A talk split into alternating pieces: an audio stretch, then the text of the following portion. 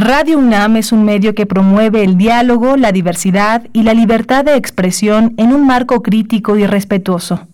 Los comentarios expresados a lo largo de su programación reflejan la opinión de quien los emite, mas no de la radiodifusora.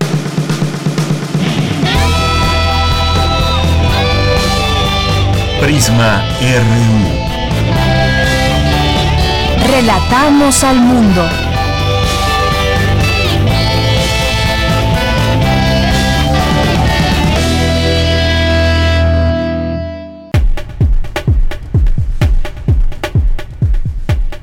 Muy buenas tardes, bienvenidos sean todos ustedes a esta emisión del día martes, martes 27 de octubre del año 2020.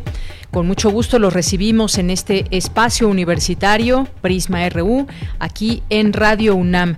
Nos sintonizan a través de nuestras frecuencias 860 de AM, 96.1 de FM, así como en www.radio.unam.mx, con el gusto de siempre de estar en estos micrófonos, de compartir con ustedes este espacio de noticias, de información, de análisis. Gracias por estar con nosotros.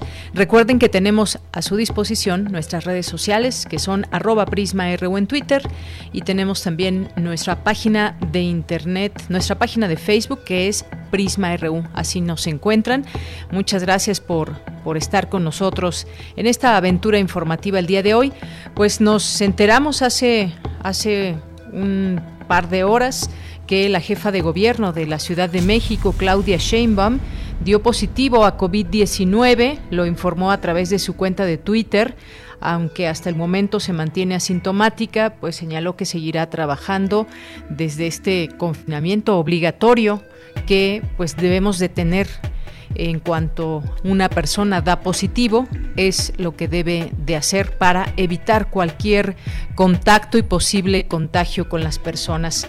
Bien, pues vamos a vamos a hablar el día de hoy aquí en este espacio de Prisma RU. Varios temas que tenemos para el día de hoy con ustedes. Uno de ellos tiene que ver con una muestra internacional de obras audiovisuales. Es una convocatoria a la cual los vamos a invitar, así que no se la pierdan. Vamos a platicar también sobre el control de la pandemia, que no solo depende de la vacuna o tratamientos médicos, sino del comportamiento social.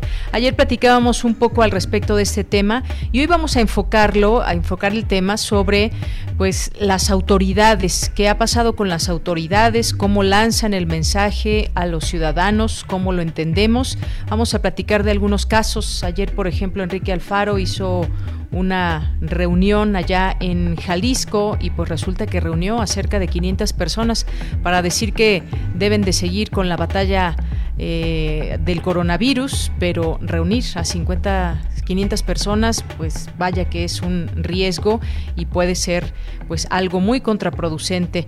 Eh, ¿Qué pasa también con las festividades? Vamos a a comentar aquí el caso de Chantolo. También ayer comentábamos un poco sobre este tema, porque los, los municipios están señalando que sí van a realizar esta, esta fiesta. Vamos a platicar también sobre el caso de Marisela Escobedo, este eh, pues documental y sobre todo el caso, sobre todo el caso de cómo la justicia le queda de ver a ambas mujeres que fueron asesinadas, madre e hija. Vamos a platicar de esto también, vamos a conversar también sobre el Día Mundial del Patrimonio Audiovisual, vamos a hablar de su importancia con la doctora Perla Olivia Rodríguez del Instituto de Investigaciones Bibliotecológicas y de la Información de la UNAM, así que no se lo pierdan. Vamos a tener hoy que es martes literatura con Alejandro Toledo, a los poetas errantes aquí también, información nacional de cultura internacional y pues pues muchas gracias también allá a mis compañeros en cabina que hacen posible esa transmisión, a Socorro Montes en los controles técnicos, a Daniel Olivares en la producción, a Denis Licea, a Rodrigo Aguilar que anda por ahí, a Andrea Candy también en la continuidad. En este lado del micrófono les saluda con mucho gusto de Yanira Morán y desde aquí relatamos al mundo. Relatamos al mundo. Relatamos al mundo.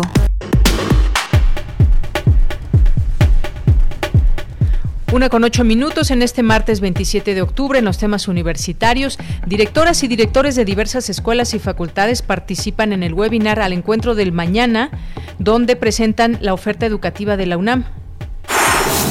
En el, en el foro internacional, especialistas analizan los efectos de la pandemia de la COVID-19 en la población migrante y refugiada en México.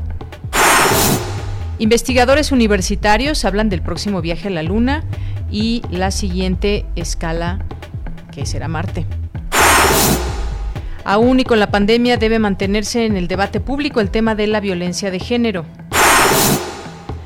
El presidente Andrés Manuel López Obrador anunció que enviará al Congreso una reforma para eliminar el outsourcing o la subcontratación de empleados a través de terceros que por supuesto también apremia en el propio gobierno ese tipo de contratación.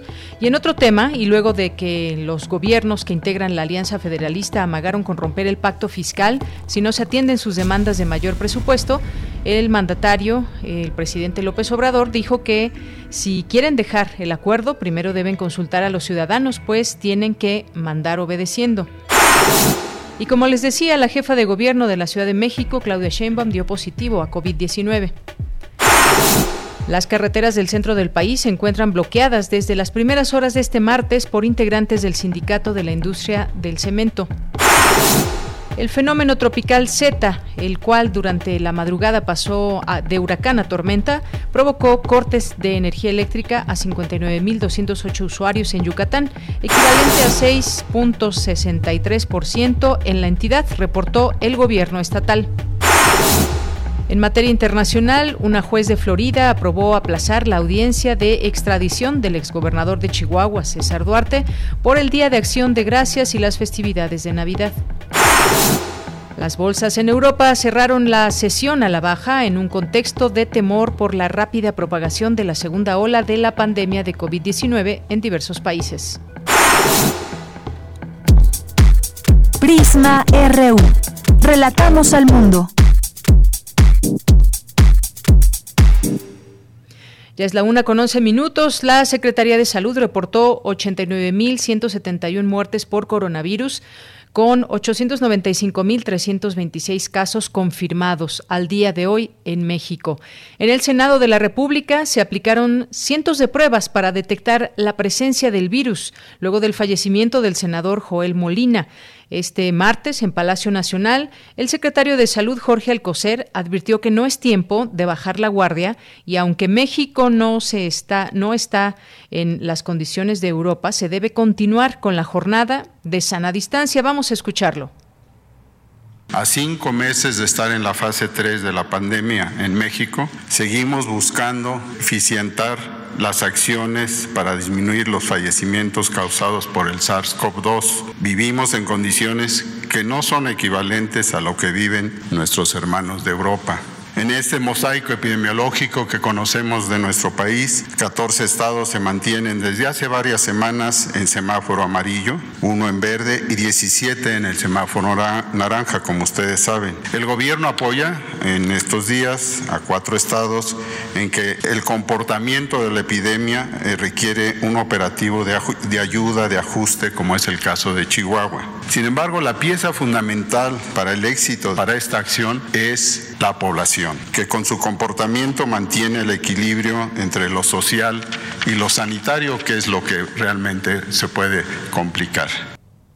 Bien, pues en nosotros están muchas de estas respuestas para dar la lucha en contra de esta enfermedad. También fue muy interesante la exposición que hizo hoy el subsecretario Hugo López Gatel en torno a por qué en México no se han tomado medidas coercitivas para eh, que la gente se quede en confinamiento y bueno, pues ahí dio algunos ejemplos. En algunos países se hace, en México no se ha optado por esta eh, por esta medida de manera coercitiva. Vamos a platicar más adelante sobre este tema, no se lo pierdan con una de nuestras entrevistadas. Y bueno, también hoy en Palacio Nacional, el canciller Marcelo Ebrard habló de los avances de la vacuna contra el coronavirus y su posible llegada a México. Vamos a escucharlo.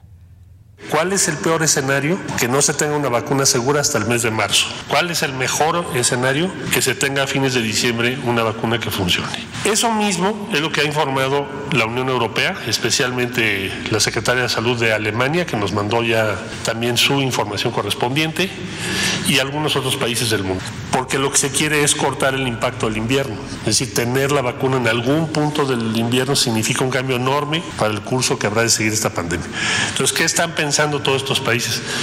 Y México también, que es la encomienda que tenemos, estar a tiempo en eso.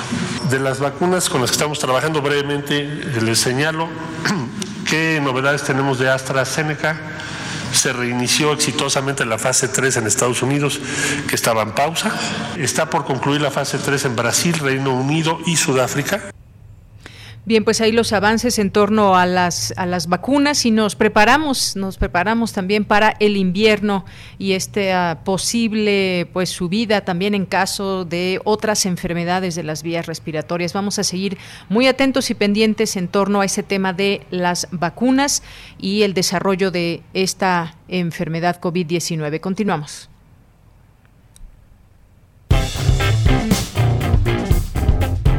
Campus RU.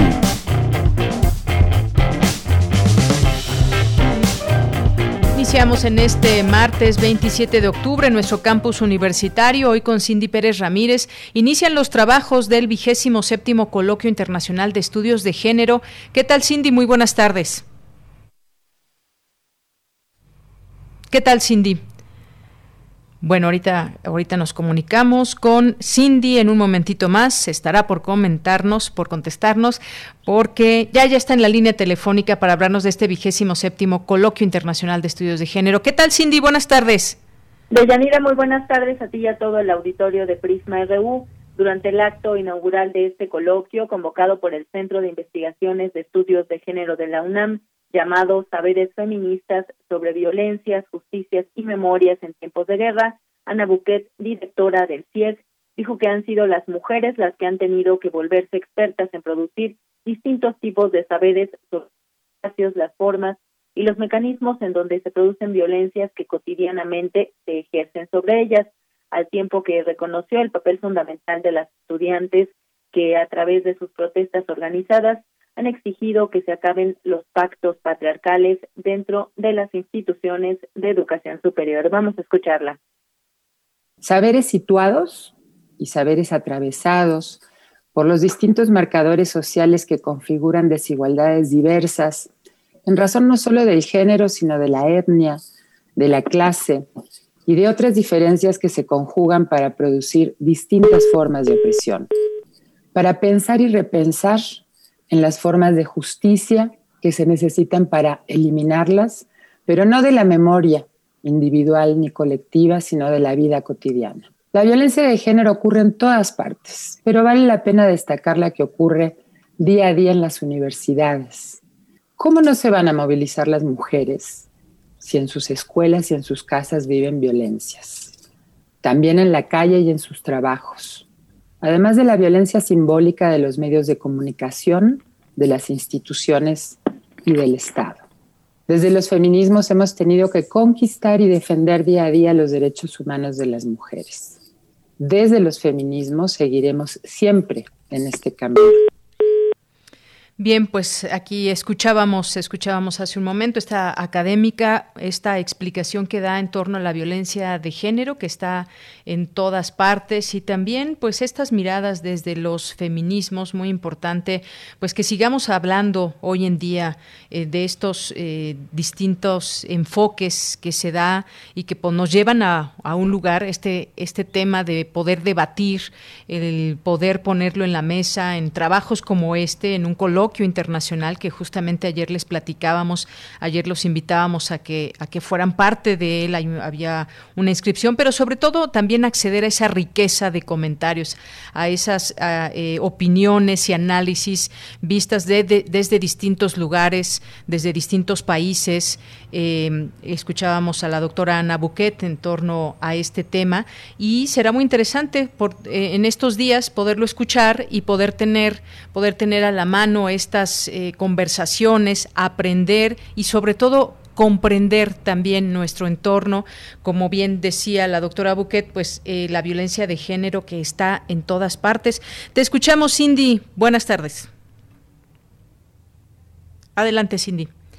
Bueno, en un momentito más eh, continuamos con esta información que nos tiene Síndice. Estamos teniendo problemas con la comunicación, se corta la llamada y bueno, pues vamos a vamos a, irnos con mi compañera Virginia Sánchez. En un momento regresamos con más información de Cindy, pero directoras y directores presentan la oferta educativa que ofrecen las escuelas y facultades de la UNAM durante el webinar al encuentro del mañana. ¿Qué tal Vicky? ¿Cómo estás? Buenas tardes. Hola, ¿qué tal, Deya? Te saludo con muchísimo gusto a ti y al auditorio de Prisma RU, así pues en este webinar al encuentro del mañana. La oferta educativa de la UNAM en voz de sus directoras y directores que organiza la Dirección General de Orientación y Atención Educativa, pues ya comenzamos a escuchar sobre algunas de las 129 carreras que ofrece nuestra casa de estudios. En este caso les compartimos sobre la Facultad de Artes y Diseño que ofrece tres programas. La licenciatura en Artes Visuales, donde encuentran la posibilidad de formarse como creadores de la producción plástica, y encontrar saberes para convertirse en un escultor, pintores, especialistas de la gráfica, del grabado, del diseño. La segunda licenciatura es Diseño y Comunicación Visual, donde se forman a especialistas de la industria cultural y simbólica de la producción de imágenes. Y la tercera es de Artes y Diseño. Esta facultad cuenta con cuatro campus en la Academia de San Carlos, una en Santiago Tepalcatlalpan, en Xochimilco, en Tasco de Alarcón Guerrero y en Ciudad Universitaria. Escuchemos al director de esta facultad, Gerardo García Luna, de la Facultad de Artes y Diseños, quien señala lo siguiente. Esa es la Facultad de Artes y Diseño. Ahí preparamos los saberes para que ustedes puedan ser especialistas en la expresión visual, especialistas en la comunicación gráfica y puedan contribuir a la nación para desarrollar estrategias que no solamente estén encaminadas a embellecer nuestra existencia, sino también a solucionar problemas de comunicación y economía que son, creo yo, los aspectos consustanciales que lleva nuestra formación. Y bueno, en cuanto a la oferta del Centro de Ciencias Genómicas que se encuentra en el campus Modelo, pues cabe precisar para empezar la definición de un genoma y que es el conjunto de toda la información genética que se hereda de generación en generación y dicta las características de una especie o de un individuo. Por lo que las ciencias genómicas estudian genomas completos y donde pues por ello se maneja gran cantidad de datos que las convierten intrínsecamente en multi e interdisciplinarias pues mezclas saberes de biología, matemáticas y computación. Sobre la misión de esta carrera, escuchemos al director del Centro de Ciencias Económicas, Christian Solenkamp. La misión es formar recursos humanos expertos en ciencias genómicas, capaces de acceder a posgrados de alta exigencia académica en el país o en el extranjero, participar activamente en proyectos de investigación nacionales e internacionales, contribuir de manera ética, crítica y política al desarrollo científico y académico de la UNAM, del país, del contexto internacional. Eh, justo el último punto yo creo que ahorita tiene muchísima importancia pues en las últimas semanas se han seguido todo el desarrollo de la ciencia o del apoyo de la ciencia en el país. Y sobre la licenciatura en cinematografía que se imparte en la Escuela Nacional de Artes Cinematográficas en Ciudad Universitario, pues el grupo de nuevo ingreso es de 20 estudiantes, es una licenciatura de ingreso indirecto, es decir, que hay que ser estudiante regular de un primero o tercer semestre de alguna de las licenciaturas escolarizadas de la UNAM y para presentar el examen pues, de admisión se tiene que haber eh, estado en alguna de estas se cursan ocho semestres. Escuchemos a su director Manuel Elías López Monroy, quien enfatiza que el cine es un medio de comunicación, pero también es un arte, una industria y una actividad profesional. Estudiar cine implica entonces una responsabilidad, un compromiso, un trabajo enorme significa en primera instancia tiempo completo. Para estudiar cine hay que dedicarse completamente 24 horas sobre 24 horas a aprender a hacer cine, a estudiar cine, a ver cine. La licenciatura en cinematografía, entonces, eh, se cursa en nueve semestres, cuatro, perdón, en ocho semestres, cuatro años, y cubre nueve campos de conocimiento. Realización del cine de ficción, realización de cine documental, realización de cine de animación, guion, montaje, cinefotografía, producción, dirección de arte y sonido. Bueno, ahí escuchamos sobre el sector de cinematografía. Y bueno, todos estos programas de Yanir Auditorio que estarán presentándose durante esta semana, también los podrá, podrán escuchar completamente en www.orienta.unam.mx, diagonal con mayúsculas UNAM Orienta, donde ya se encuentran también la oferta de la Facultad de Medicina, de la Facultad de Estudios Superiores Acatlán, de la Escuela Nacional de Estudios Superiores Unidad Juriquilla y de la Facultad de Ciencias. De ella, este es mi reporte de este día. Muchas gracias, Vicky. Muy buenas tardes. Buenas tardes. Hasta mañana. Hasta mañana. Y retomamos la comunicación con Cindy Pérez Ramírez, que nos hablaba del vigésimo séptimo coloquio internacional. Habíamos escuchado ya a la doctora Ana Buquet. ¿Qué tal, Cindy? Deyanira, si continuamos eh, hablando de este coloquio convocado por el Centro de Investigaciones de Estudios de Género de la UNAM, Saberes Feministas sobre Violencias, Justicias y Memorias en Tiempos de Guerra, en donde también estuvo la coordinadora de humanidades de esta Casa de Estudios, Guadalupe Valencia, quien explicó que el género no es un tema, sino una dimensión transversal que atraviesa todos los fenómenos sobre los mundos, incluyendo las desigualdades. Feministas no son un abanico de teorías a elegir, sino un conjunto articulado de posicionamientos frente a la realidad que nos permiten reconocer a los mundos históricos como espacios y tiempos hechos y luchados por las mujeres. Hemos aprendido que cada conquista ha costado tiempo y sangre y ha tenido que sobreponerse al desprecio, la hazaña y la violencia con la cual han sido juzgadas las mujeres y las luchas feministas. Hemos aprendido que las historias de las mujeres, vistas desde los saberes feministas, son historias que condensan generaciones y memorias de muchas mujeres, de todas las mujeres. Leyanira, este coloquio convocado por el CIEG, el Colegio de México y también el Programa Interdisciplinario de Estudios de Género va a terminar este 30 de octubre. Esta es la información. Cindy, muchísimas gracias y buenas tardes. Muy buenas tardes. Bien, continuamos. Continuamos, nos vamos en un momentito más a la siguiente entrevista, la entrevista que tenemos para el día de hoy, porque los queremos invitar a la tercera muestra internacional de obras audiovisuales. En un momento tendremos ya al doctor Juan Carlos Domínguez, coordinador de la tercera muestra internacional de obras audiovisuales, que estará con nosotros. Él es investigador del Centro Regional de Investigaciones Multidisciplinarias de la UNAM y ya está en la línea telefónica. Agradecemos mucho, nos toma esta llamada. Doctor Juan Carlos, buenas tardes. Hola, Leandra, ¿cómo estás? Buenas tardes, un saludo a tu auditorio.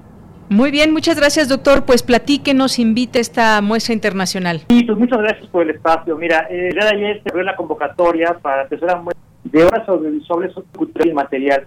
¿Qué es esto de patrimonio cultural y material? Es, básicamente todo aquellas eh, eh, costumbres que de alguna manera ando, ¿no? Eh, de diferentes formas y que y que se convierten en un patrimonio, en un legado, ¿no? Que vamos eh, que vamos heredando a los otros. Entonces, eh, el patrimonio cultural y material tiene tiene mucho que ver con este sentido de de, de, memoria y de generar también nuevos vínculos con el pasado. Entonces, eh, esta muestra, que ya es la tercera, eh, la primera y la segunda la hicimos en la Cineteca Nacional, en esta ocasión, pues por las por, como estamos viviendo las cosas, no, será posible hacerla eh, en la Cineteca Nacional, pero hemos contado el apoyo por la Secretaría de Cultura del Cine y se va a hacer a través de la plataforma Cine. Entonces, estamos abriendo la convocatoria eh, para que nos manden eh, obras, ya sea documentales, de animación y ficción con esta temática, y la convocatoria, como te decía, está dirigida a realizadores independientes, asociaciones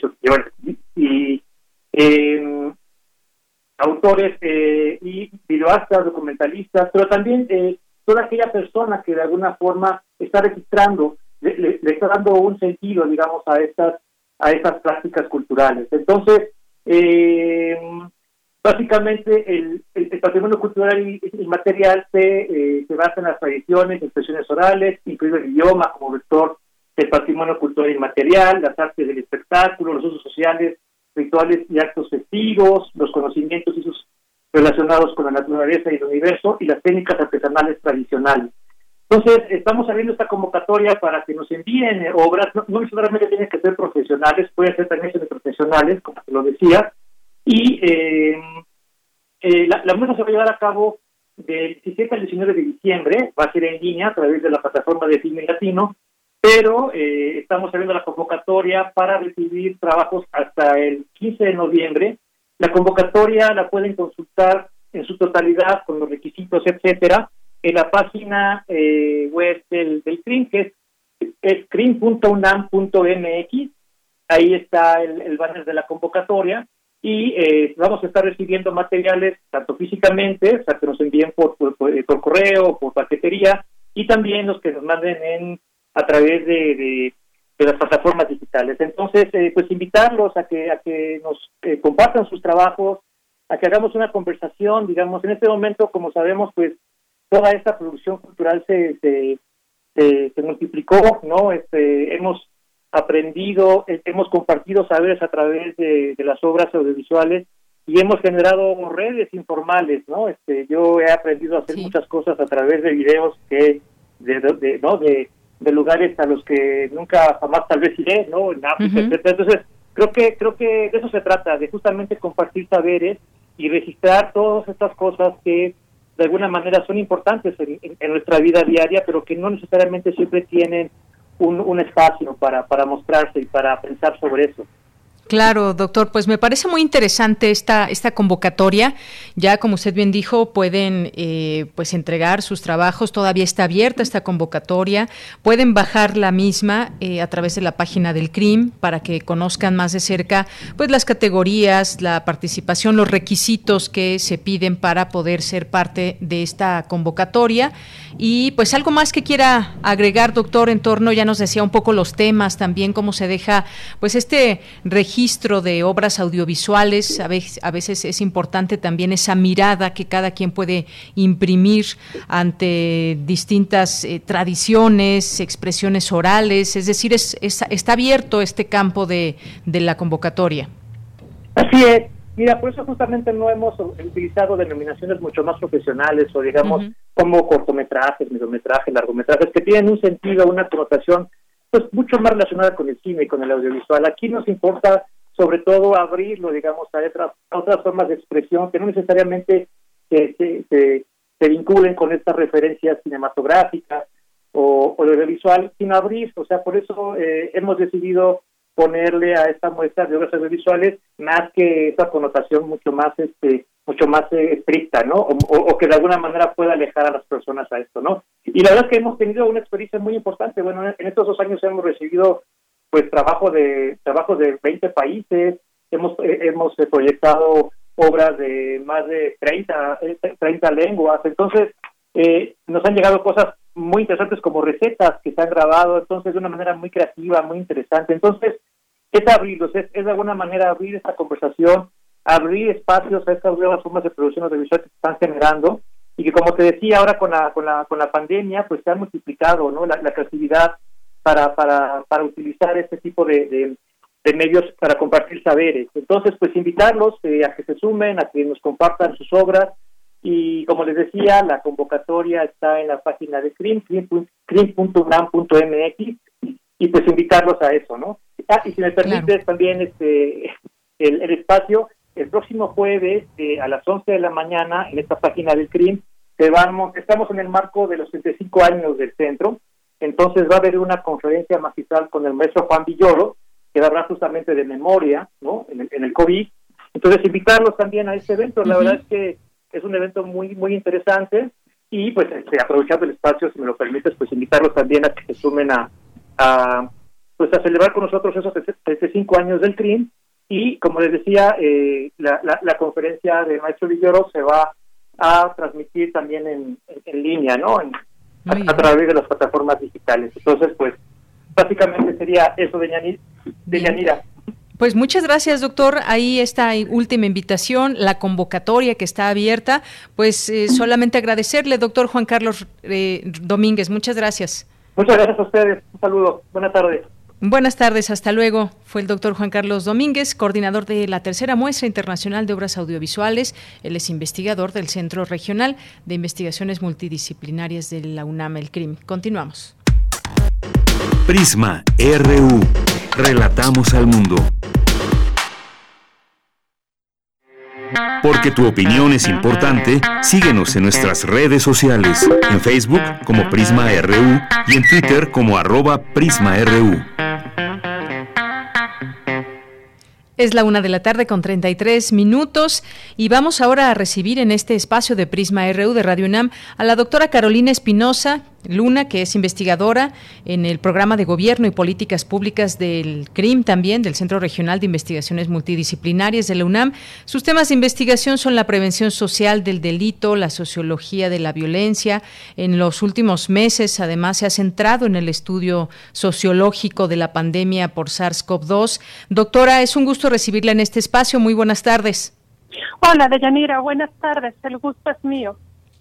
Doctora, pues nos gustaría platicar con usted el día de hoy sobre pues este tema de la pandemia también desde esta estas miradas que hemos tenido aquí, eh, lo mencionábamos en, varios momentos, la parte médica, el análisis médico, la visión médica de todo esto, pero también la parte sociológica, la parte de las humanidades que es muy importante. Eh, poder hablar de esta pandemia en esos términos porque pues no no solamente y estamos viendo hoy en el mundo que no solo depende de la vacuna que eh, toda esta situación que apremia el mundo termine o incluso un tratamiento médico, sino también depende mucho del comportamiento social. Y nos preguntamos de pronto por qué algunos siguen las recomendaciones al pie de la letra, por qué otros no, y cuál es el papel también de la autoridad en todo este tema. Si nos puede dar una reflexión inicial sobre todo esto, doctora, por favor. Sí, claro. Mira, aquí lo, en principio, algo que resulta especialmente interesante y en lo que a mi juicio no se le ha puesto suficiente atención es eh, en, la, en la naturaleza profundamente social de esta pandemia. O sea, el virus se transmite en interacciones cara a cara, en vínculos entre, a través de los vínculos entre las personas. Y paradójicamente, la vida en sociedad o la sociedad se reproduce también a través de las interacciones cara a cara. O sea, no podemos eh, los seres humanos vivir aislados unos de otros. Para reproducir las distintas formas de la vida social tenemos que entrar, en contacto con los demás. Entonces, eh, justamente eh, la dificultad de contener o de mitigar la expansión de este virus radica en que no podemos estar aislados. Eh, porque la naturaleza misma de la reproducción de la, de la sociedad es estar en colectivo. Entonces, ese es como que el primer punto que quisiera, que quisiera destacar. Entonces, al surgir esta pandemia, eh, es sumamente disruptiva del comportamiento social, justamente porque estamos ya habituados a determinadas maneras y a determinadas formas de convivir. Y de repente la autoridad dice, ¿saben qué? Para sobrevivir al virus tenemos que estar aislados unos de otros, pero no sabemos vivir en aislamiento. Entonces es ahí cuando empiezan a surgir como las eh, los primeros comportamientos o las primeras problematizaciones acerca de cómo vamos a hacer entonces para seguir conviviendo juntos y seguir generando las condiciones de nuestra vida social, ¿no? Ese es el primer punto como que como que quisiera señalar. Eh, El segundo punto es que eh, nuestros comportamientos sociales referidos en el contexto de la pandemia, por ejemplo, a usar o no cubrebocas, a mantener una sana distancia, a mantener una higiene de manos, etcétera, eh, son comportamientos que no tienen un solo sentido o que no tienen una sola dirección. Distintas personas eh, pueden usar eh, cubrebocas por diferentes motivos o, o, pueden decidir no usarlo también por diferentes motivos. Habrá quien decida no usar el cubrebocas con base en la creencia de que el COVID no existe o habrá quien decida no usar el cubrebocas porque eso implicaría asumir una posición de vulnerabilidad frente a la enfermedad. Y no se quiere mostrar vulnerable, sobre todo si se detentan posiciones de poder. Entonces, para poder modificar los comportamientos sociales con miras a contener la expansión de la enfermedad, es necesario, en primer lugar, identificar el sentido de los comportamientos, que van mucho más allá de eh, motivos meramente eh, racionalistas en términos de costo-beneficio. O sea, no basta con eh, generar un discurso de que es necesario la sana distancia, la higiene de manos, o el uso de cubrebocas porque eso nos reporta un beneficio. Porque el comportamiento social no se explica únicamente en términos estratégicos, en términos de evaluación de costos y beneficios, sino que implica numerosas consideraciones de tipo simbólico, normativo, ideológico, valorativo, tiene que ver con creencias, con costumbres, con la manera en que le damos sentido a nuestra manera de ser y estar en el mundo. Entonces, eh, ese es el segundo punto que, quisiera que quisiera señalar. Sí. Y, y bueno, si, si me permites, el, el, tercer punto es... Sí, adelante. ¿qué, ¿Qué tendría que hacerse para eh, impulsar cambios en el comportamiento social de tal manera que eh, se pueda hacer como un trabajo colectivo con miras a la contención de la expansión de la enfermedad. Eh, y en ese sentido cabe destacar que se han documentado en, la sociología y en la antropología distintas experiencias exitosas sobre cambios en el, en el comportamiento social. Y destaco un texto de Cristina Viquieri que habla al respecto, en donde señala que eh, los, los programas eh, públicos que han impulsado cambios sociales en los comportamientos sociales se caracterizan en primer lugar por una modificación en las creencias colectivas acerca de los comportamientos. O sea, em, hay que hay que modificar las creencias en torno a la enfermedad para generar comportamientos que contribuyan a la mitigación de la enfermedad. Si se dice que el COVID no te da si eres una persona honesta, eso no va a facilitar que se generen creencias compartidas positivas hacia la mitigación de la enfermedad. O si se promueve la idea de que solo le da a los ricos, ¿no? O si se promueve la idea de que la enfermedad nos vino a caer como anillo a dedo, ese tipo de discursos acerca de la enfermedad que no tienen como mayor sustento no contribuyen a generar un cambio en el comportamiento colectivo. Lo mismo que las teorías de la conspiración, o las creencias de que el COVID no existe, etcétera.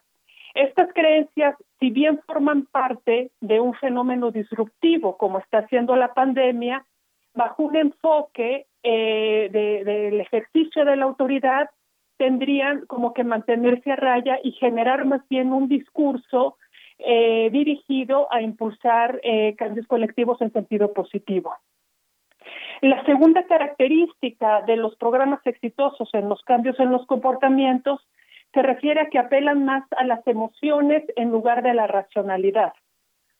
Si se establecen sanciones por traer em, cubrebocas, por ejemplo, eso no precisamente garantiza que se vaya a modificar el comportamiento y que ya todo el mundo va a traer cubrebocas. Como te decía al inicio, la gente le da muchos sentidos a sus maneras de comportarse y no únicamente porque haya sanción se va a generar un cambio de comportamiento. ¿no? Hay excepciones como el uso del cinturón de seguridad, ¿no? Que sí generó como un cambio eh, en el comportamiento de la gente. Pero en el contexto de una pandemia como la que estamos viviendo, se necesita la articulación de eh, medidas en varios sentidos que apelen a emociones, a sentidos, a significados y a simbolismos y no solo a sanciones. Bien, doctora. Pues Mire, una última reflexión en torno a, esto que usted nos, nos menciona y le, pregunto, pues esto que nos explica estar en colectivo, pues sí es de alguna manera disruptivo ahora en nuestro comportamiento social tener que acatar ciertas, ciertas reglas, ciertas recomendaciones, porque no sabemos vivir en, en aislamiento o aislados de las demás personas. Y es importante aquí hacerse esa pregunta que usted deja, ¿qué hacer para impulsar cambios en el comportamiento social? Hoy explicaba, por ejemplo, el doctor Hugo López Gatel en, en Palacio nacional en torno a por qué no se habían hecho medidas coercitivas aquí en México, a diferencia de otros países donde hay multas, donde está la policía en las calles. Y de pronto vemos también no solamente eh, usted mencionaba un poco lo que en algún momento el presidente ha señalado en torno al coronavirus, pero también vemos, por ejemplo, seguimos viendo por ejemplo, esta reunión que tuvo el gobernador de Jalisco de 500 personas para, pues, para decir que se sigan guardando las recomendaciones, pero logró reunir a 500 personas. Entonces, me parece que los mensajes están en un sentido de pronto equivocado. Cuídense, pero yo sí puedo llenar un espacio con 500 personas, aunque guarden esta sana distancia. Es decir, hay muchas situaciones por las que estamos pasando. Le pediré una última reflexión en torno, pues, a los distintos mensajes que envían las autoridades. Parece ser que esto todavía pues no se logra eh, pues una conciencia colectiva, pero también las autoridades tienen mucho que ver en todo esto, no solamente en México, quizás también a nivel mundial. Claro, por supuesto. O sea, lo que dices es de lo más relevante. O sea, el, el, contexto de la pandemia, lo que estamos viviendo, ha alterado todos los ámbitos y niveles de la vida social.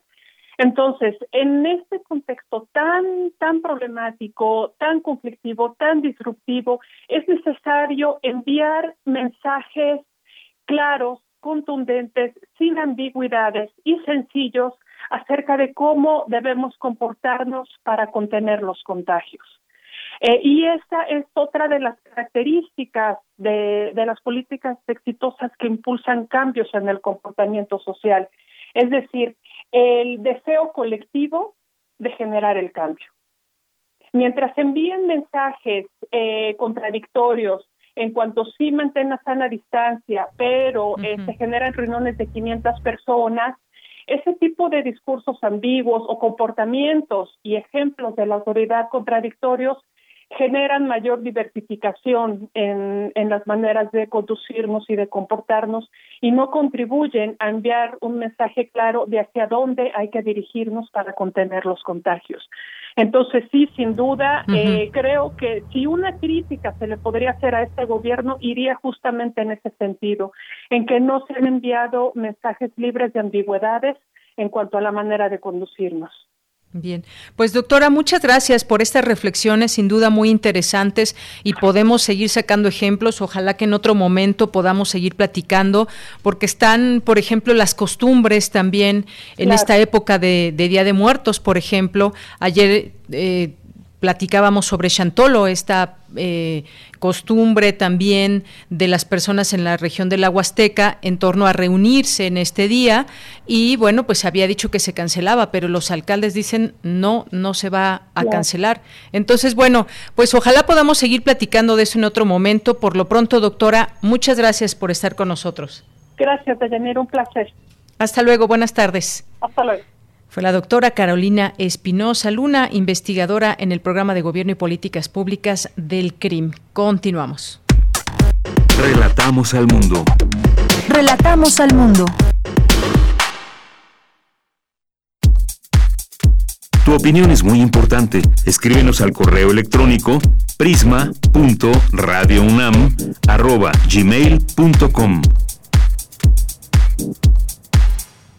Bien, y nos vamos rapidito ahora con Gonzalo Sánchez de Tagle, historiador y abogado constitucionalista, porque hoy nos va a platicar, no sé si muchos de ustedes quizás ya vieron este documental Las tres muertes de Marisela Escobedo y todas las preguntas que aún nos quedan, ¿por qué no se, se ha llevado a cabo la justicia en este caso? Las tres, las tres muertes de Marisela, ¿por qué eh, el nombre de este documental?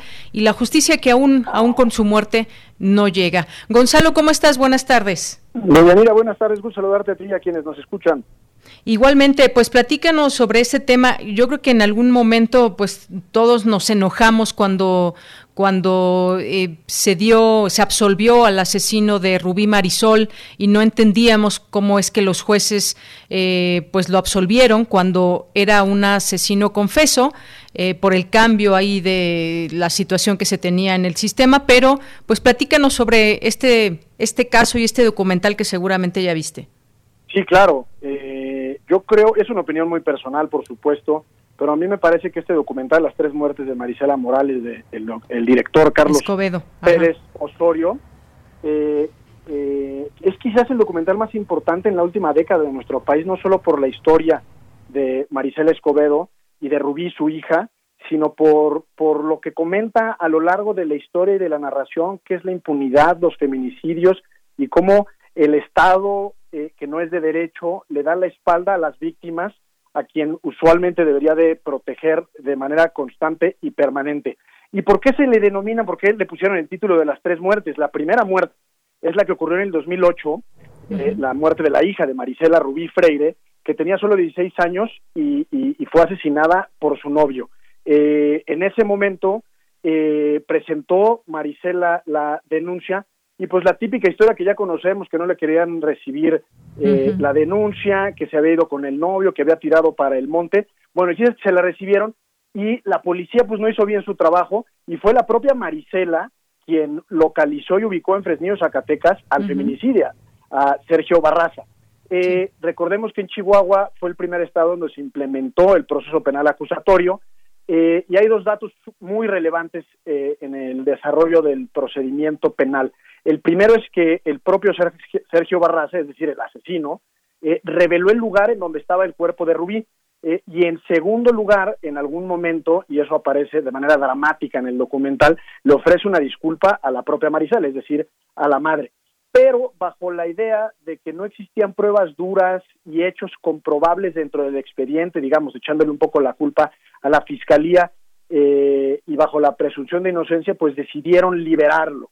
Eh, y esa sería la segunda muerte de Marisela Escobedo.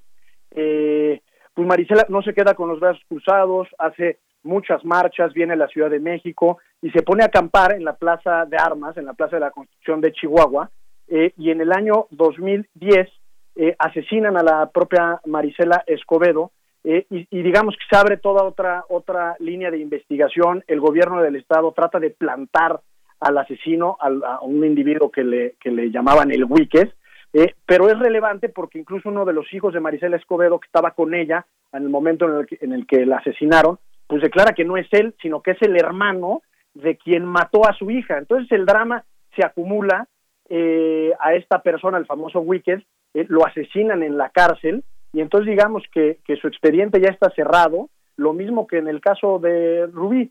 Es decir, es una tragedia tras otra la historia de Marisela Escobedo de Yanira. Claro, es una tragedia por donde quiera que se, que se le vea. Y bueno, pues ya casi a 10 años de este asesinato, la Comisión Nacional de los Derechos Humanos mantiene vigente la, la recomendación de que se evidencian las fallas del sistema judicial de Chihuahua.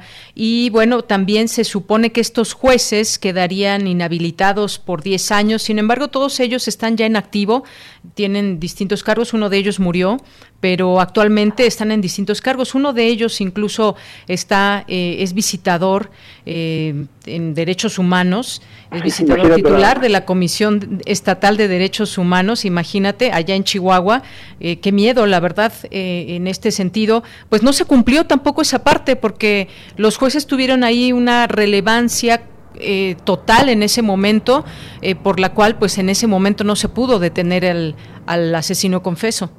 Claro, eh, y, me gustaría dar un par de datos. Eh, entre enero y junio de este año de Yanira se han cometido 490 feminicidios y en lo que va del sexenio alrededor de 1.800. Eh, y, y, esto, por supuesto, referías al sistema judicial de Chihuahua, pero yo creo que es todo el país. estamos acostumbrados a pensar que la impunidad es parte de nuestro sistema, casi diría genético, que es cultural. Y, y, para darte otro dato, la encuesta nacional de victimización del INEGI eh, nos refiere la famosa cifra negra. Eh, eh, en México, el 93.2 de los delitos que se cometen ni siquiera son denunciados. De los que son denunciados, es decir, del 10%, solo se investiga el 63%. Entonces, eh, por supuesto que, los feminicidios, como cualquier otro delito, pero mucho más grave el tema del feminicidio, no va a poder ser resuelto si no atajamos de manera directa las deficiencias que tenemos en nuestro Estado de Derecho. Es dramático que el 93% de los delitos no lleguen ni siquiera a ser denunciados. Y en ese sentido, por supuesto, que el tema de la violencia en contra de las mujeres y los feminicidios en particular parece, parece un gran volcán insuperable como sociedad, pero, pero por supuesto que si lo pensamos y lo analizamos desde el punto de vista institucional, hay formas de comenzar a solucionar este gran cáncer que nos lacera como sociedad y es precisamente a partir del fortalecimiento de las instituciones. No es a través, en mi opinión, de estrategias de militarización o de prisión preventiva oficiosa, sino realmente el fortalecimiento de toda la cadena de la seguridad pública que empieza con la prevención, la procuración y la impartición de justicia. Estos problemas que si bien pueden tener algún sesgo cultural, no serán solucionados de ninguna otra forma si no es por medio del fortalecimiento de las instituciones que se dedican precisamente a la procuración y la impartición de la justicia.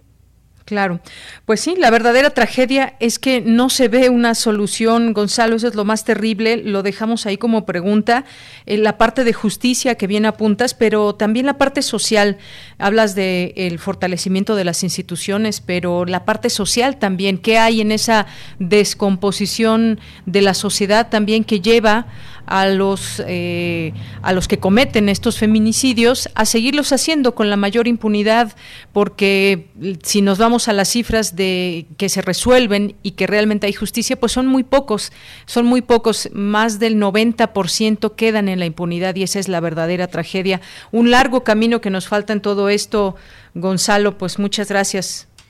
Sí, sí, sí, mira, y, y, y, lo, y por lo que referías a lo social, sin duda, la impunidad lo que implica en realidad es la falta de consecuencias a un hecho prohibido por la ley. Pero desde otra perspectiva, creo que lo rescatable, y lo refleja de manera muy clara el documental, es la labor de la sociedad civil organizada y de las, de las ONGs, porque sin su trabajo, en realidad no, no se visibilizarían eh, este, estas tragedias o estos dramas. Y, y como reflexión final de Yanira, me gustaría eh, referirme al feminismo en nuestro país. Es por supuesto un tema muy complejo, sobre todo yo que soy hombre, eh, y el feminismo, el feminismo en cuanto tal como fenómeno social y símbolo y signo de nuestra época es asimismo complejo porque distintos grupos representan distintas ideologías, tienen distintas estrategias y demás. Pero para aquellos que no lo hayan visto, eh, les, les, les, les, invito a que vean el documental porque de alguna forma nos puede resignificar lo que significa la lucha feminista en nuestro país. Y lo que quiero decir simplemente es que no se trata solo de un movimiento, o no debería de ser solo un movimiento de mujeres, sino que es algo que hombres en distintas medidas y a partir de distintas circunstancias debemos no solo de apoyar, sino de ponernos la camiseta, porque es increíble que una sociedad como la mexicana hayamos nos hayamos desarticulado de tal forma que estemos asesinando a nuestras mujeres eh, como colectividad. Y en ese sentido, eh, se entiende después de ver el documental de Marisela Morales que si quieren destruir o incendiar, pues tienen Marisela Escobedo. Perdón, he dicho mucho Marisela Morales, Marisela Escobedo. Eh, si quieren incendiar o destruir para clamar justicia, pues de alguna forma tienen la legitimación para hacerlos, porque ni siquiera el Estado, que está construido para defender y protegerlas de violaciones graves a los derechos humanos, les da la espalda. Entonces, en ese sentido, este documental también es un, un, grito, un llamado de apoyo a los movimientos feministas. Claro, es un, es un grito. Eh, hay que ver este documental. Quien no lo haya visto está en esta plataforma de Netflix. Gonzalo, muchas gracias por esta participación hoy. Muchas gracias, Deyanira. Un abrazo. Hasta luego, un abrazo, Gonzalo Sánchez de Tagle, historiador y abogado constitucionalista.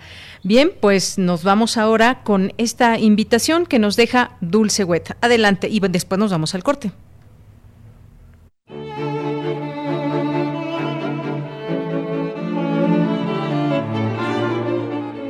Hola amigos melómanos de Radio UNAM, soy Joel Link, el primer violín del Dover Quartet y estamos extremadamente ilusionados para venir a tocar para ustedes, aunque esperamos que la próxima vez pueda ser en persona. Estamos extremadamente ilusionados de poder estar con ustedes virtualmente.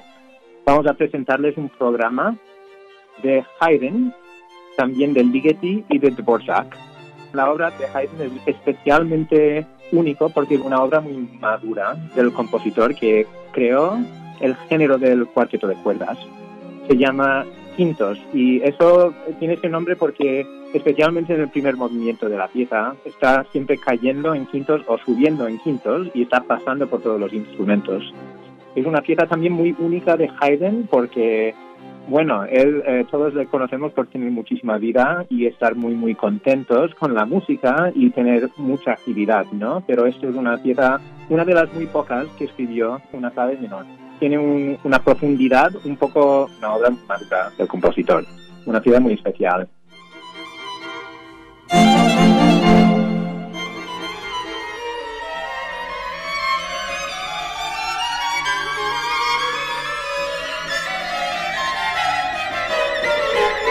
La próxima, la, el cuarteto de Ligeti, la más diferente de todo el programa. Está todavía en un estilo muy clásico, eh, tiene unos motivos muy pequeños que pendiente toda la pieza está cambiando, algunas veces extremadamente rápidamente, algunas veces muy muy lento, pero de verdad una pieza que de verdad siempre está llevando algo de un estilo clásico, aunque algunas veces muy difícil notar que, está haciendo eso y mucho en, en la tradición de Haydn y de Beethoven que tenían una fascinación con el motivo.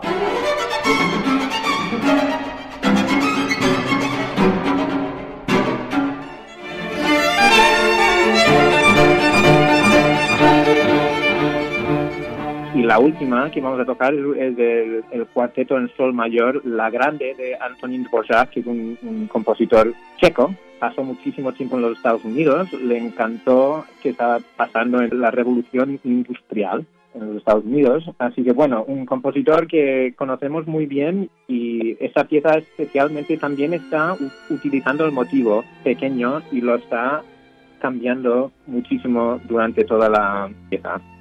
Así que una pieza extremadamente grande, una pieza que tiene una forma muy única, una obra que de verdad tiene muchísimo por dentro, una gran raga de emociones. Así que siempre está explorando y desarrollando como un componista.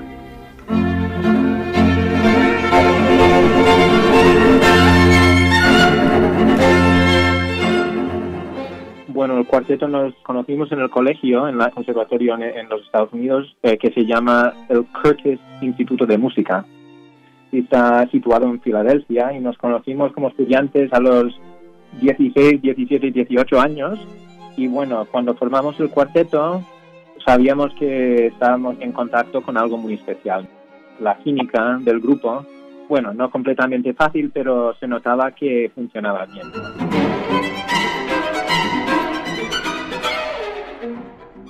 Por favor, conéctense a las plataformas de Música UNAM para ver el documental el domingo, el 25, hasta el sábado, el día 31, y el concierto el 27 a las 7 hasta el 3 de noviembre. Muchísimas gracias.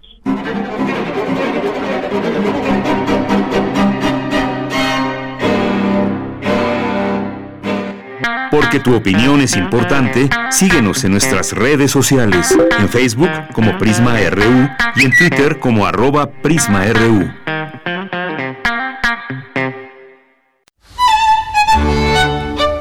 En la imaginación, surgen las notas que quedan escritas para siempre en una partitura. Desde ese momento, sin importar cuándo fueron creadas, al tocarlas, se vuelven tiempo presente. Muchos instrumentos se juntarán en el mismo espacio y a una señal nacerá la pieza que entrará por tus oídos. Súmate a la experiencia de revivir la música.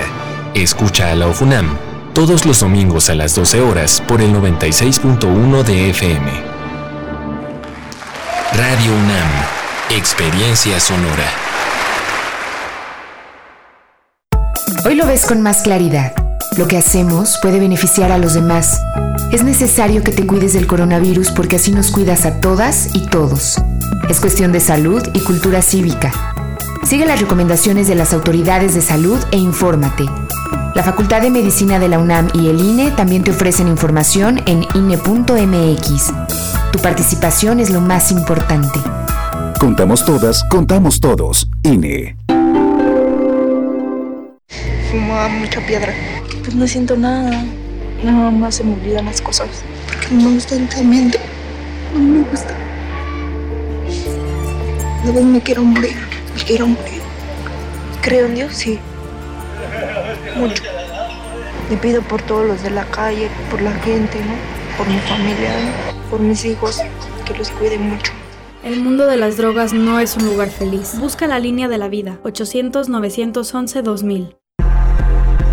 La lucha por la equidad de género se consigue por varios frentes, desde las ideas y denuncias del feminismo hasta la deconstrucción de la masculinidad.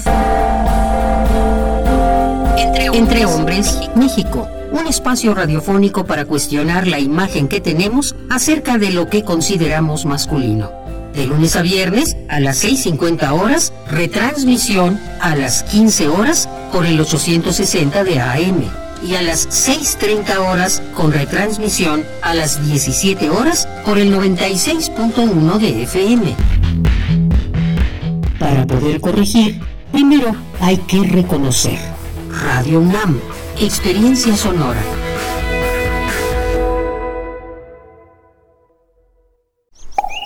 Vigésimo quinta emisión del Festival Internacional de Cine para Niños y No Tan Niños. Del 15 al 22 de noviembre. En la plataforma de filminlatino.mx. En Canal 11 y Canal 22. Consulta cartelera en la matatena.org.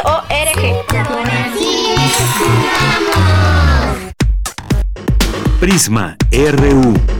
Relatamos al mundo. Bien, estamos de regreso, son las 2 de la tarde con 4 minutos. Gracias por permanecer en esta sintonía de 860 de AM, 96.1 de FM y en www.radio.unam.mx. Le seguimos acompañando con mucho gusto. Bienvenido a las personas, bienvenidas las personas que acaban de sintonizar eh, Radio UNAM en el programa de Prisma RU. Muchas gracias por estar ahí y pues vamos a mandar saludos ahora a las personas que se hacen presentes a través de nuestras redes sociales como el caso de Víctor, que en Facebook nos escribe muy estimada de Yanira, habla mucho, se habla mucho de vacunas, soy persona de la tercera edad y van varias veces que voy a la clínica 58 del IMSS y no hay vacunas contra influenza, ni tienen idea para cuándo. Saludos. Pues gracias por esta, esta mención, eh, Víctor, sobre eh, pues el tema de las vacunas. Eh, yo le sugeriría con todo cariño que pueda buscar otra opción, quizás esta sea la más cercana que tiene y si no no hay no se cuenta con vacunas en este sitio en Locatel eh, usted puede llamar y le asesoran también dónde puede haber otro otro lugar, otro sitio donde estén aplicando la vacuna que no quede tan lejos del lugar de su domicilio. Muchas gracias por el por el comentario. Y bueno, aquí en Twitter, muchas gracias, muchas gracias aquí eh, que nos escriben. Armando Aguirre nos dice muy buena entrevista hoy eh, sobre los temas de los feminicidios, pero ¿cómo empezar ante un problema tan enorme y creciente? Hace falta liderazgo y voluntad del gobierno, simplemente tomarlo en serio, nos dice. También eh, nos dicen aquí pregunta se refiere al histórico asunto de la convivencia humana, las relaciones amorosas, la relación sexual en ese momento, en este momento debe ser considerada como una enfermedad venérea porque se puede contagiar a otra persona. Eh, la infidelidad también es histórica y esa es la pregunta, nos dice que refiere al asunto histórico. Este planteamiento que nos hacía la doctora hace unos momentos muy importante de cómo pues hemos aprendido a estar en colectivo, así nos hemos educado, así vivimos y bueno, pues todo esto que está sucediendo es disruptivo en el comportamiento social. Pues sí, muchas reflexiones en torno a esto. Gracias, Motif, por, por eh, eh, platicar, también enviarnos este, este comentario. Muchas gracias. Mario Navarrete, también por aquí presente, muchísimas gracias. Como siempre, muchos saludos. Ana Chargoy, Hidalgo, Jorge, muchas gracias. Jorge Villanueva también dice muy buen programa. Saludos a todo el equipo de Prisma RU y de Radio UNAM. Jorge, muchas gracias. César Soto nos dice, el proceso penal de Marisela Escobedo hubo error de planteamiento y deficiencias en aportar medios de prueba. Los jueces del Tribunal de Juicio Oral están impedidos de incorporar y valorar pruebas de para proveer. Gracias, César. David Castillo Pérez, Jorge Fra, también siempre presentes aquí en nuestra transmisión. ABC Asociación Bibliotecarios de Córdoba, también muchos saludos. Le mandamos muchos saludos a Juan Antonio Quijano. Saludos, Toño, que nos eh, está presente aquí en nuestro Twitter. Saludos también a Ari La Cósmica. Eh, muchas gracias también. Gracias a Guerrero que nos manda muchos saludos a todos. Santiago Luis, Enrique Castillo Pérez, muchas gracias. Eh, Rosa García, Adriana Varillas, muchas gracias. Guerrero, ya lo mencionamos. Armando Aguirre, también dice muchas felicidades por la entrevista de ayer. Aprendí mucho del momento actual en Chile. Un abrazo y felicidades. Gracias, Armando. Qué bueno que, que, la escuchaste ayer y que hoy nos haces esta, esta referencia. Eh, bibliotecas y servicios digitales también por aquí presente. Muchísimas gracias, Agustín Ramos. Eh, también del Twitter de Retorno a la Razón, también, que es el diario sonoro del FICUNAM. Les mandamos muchos saludos, por supuesto, también. Y muchos saludos también a quien más está por aquí, a Roberto Quirós, a nuestros amigos del MUAC, a Veronique, Jorge Anaya, Muchas gracias. Lo seguimos leyendo con muchísimo gusto. José Ramón Ramírez. Los vamos leyendo, no se, no se detengan en escribirnos aquí en arroba PrismaRU en Twitter y PrismaRU en Facebook. Verónica Ortiz eh, Herrera nos dice, buenas tardes, en el Hospital General de México hay vacuna de la influenza, ayer me la pusieron. Bueno, muchas gracias Verónica, le pasamos el tip también aquí a, a Mario, a Víctor, perdón, que nos escribía eh, también por si acaso eh, pues se le facilitaría ir a este lugar en Hospital General de México. Gracias Verónica, el Sarco también, muchas gracias por eh, el comentario y pues a todos los que se vayan sumando. Vámonos ahora a la información. Confirma la NASA que existe agua en la Luna. El hallazgo podría tener implicaciones en futuras misiones humanas a nuestro satélite natural. Vamos con Dulce García en la información. Adelante, Dulce. Deyanira, muy buenas tardes. A ti el auditorio de Prisma RU. La confirmación de la NASA de la existencia de agua en la Luna ha develado una incógnita. ¿Podría el hombre viajar a la Luna otra vez? En la respuesta se habla incluso de la posibilidad de una futura colonia humana en el satélite. Según explica el doctor Rafael Navarro González, astrobiólogo del Instituto de Ciencias Nucleares de la UNAM, el agua lunar no está exactamente a disposición de las actividades del ser humano. Sabemos que hay agua en la superficie de la luna, en la zona que recibe la luz del sol, pero no es agua como la que tenemos para beber, sino es agua que está dentro de los cristales de los minerales de la luna y esa agua no es fácil que pueda ser utilizado por organismos. Sin embargo, por diferentes métodos puede ser extraída y puede ser utilizada para el consumo humano. Deyanira, por el momento hay una nave espacial que viaja a Marte. Se trata del robot Perseverance, el cual llegará al planeta rojo en febrero del próximo año y estudiará muestras de manera remota. En esta misión se involucran humanos y va a ser importante ir a la Luna para de ahí poder ir a Marte, debido a que será necesario establecer una base en la Luna. Pero, ¿por qué no se piensa en la posibilidad de facilitarse las cosas y llevar agua a la Luna? La doctora Julieta Fierro, académica del Instituto de Astronomía lo explica. Se sabía que en los polos de la Luna hay agua, en particular en el Polo Sur, y esto es muy importante para los astronautas. Y ahora se encontró también en unas grietas, también en las regiones polares donde nunca entra la, luz del sol. Y claro que esta agua que está en las grietas es minúscula, pero mire, es tan caro llevar agua desde la, desde la Tierra hasta allá. Millón de dólares por, por litro pues que sí conviene más. sí, es que por cada kilo de materia que se saca de la Tierra se requiere una tonelada de combustible.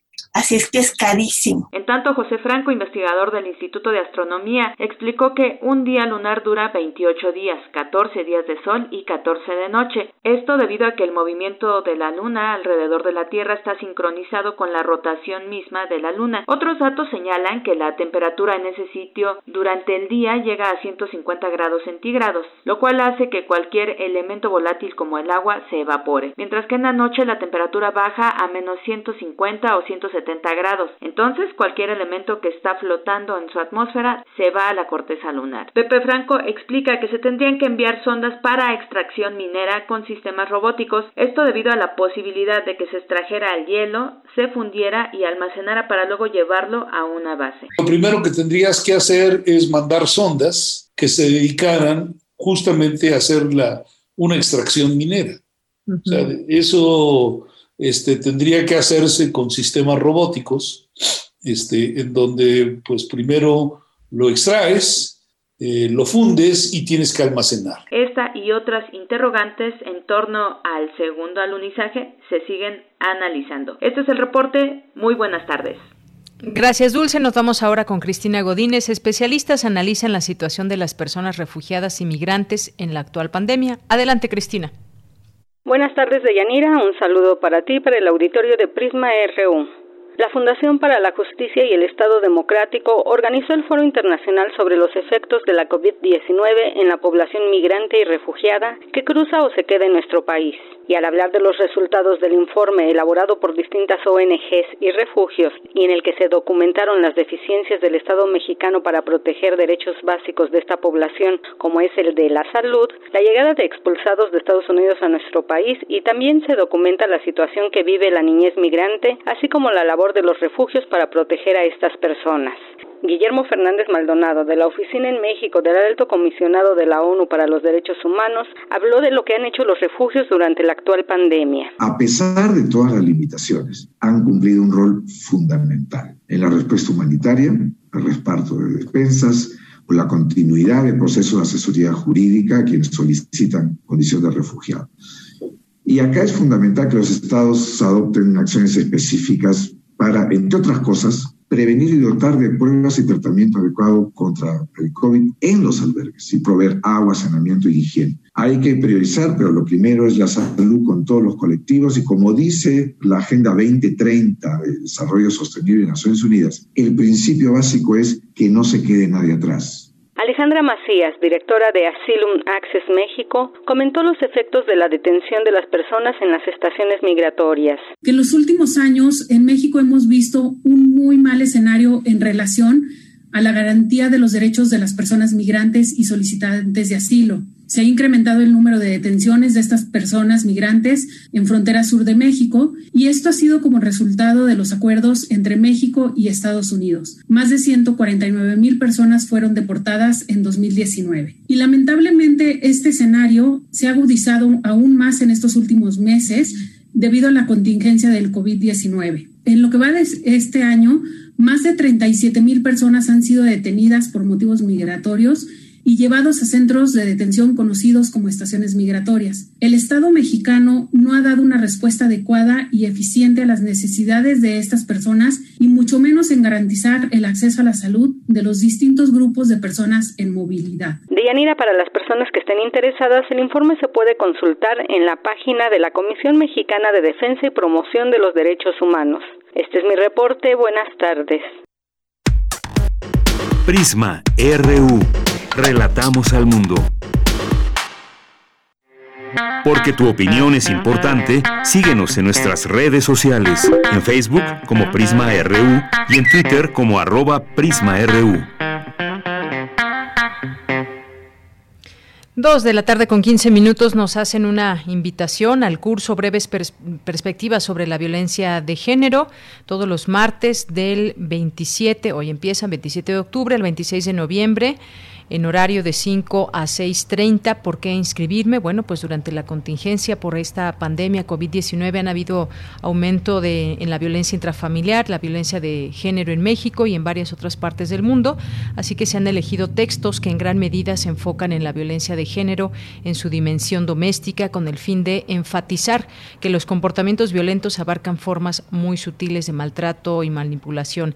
El objetivo de este curso, en este en el objetivo se propone estudiar diferentes perspectivas que se han expresado mediante textos breves y bueno, pues imparte la doctora Jessica Locke. Eh, inicia el día de hoy. Como les digo, les vamos a, a, poner esta información en nuestras redes sociales.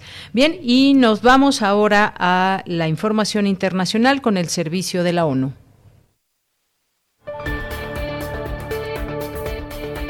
Estas son las noticias más destacadas de las Naciones Unidas con Beatriz Barral.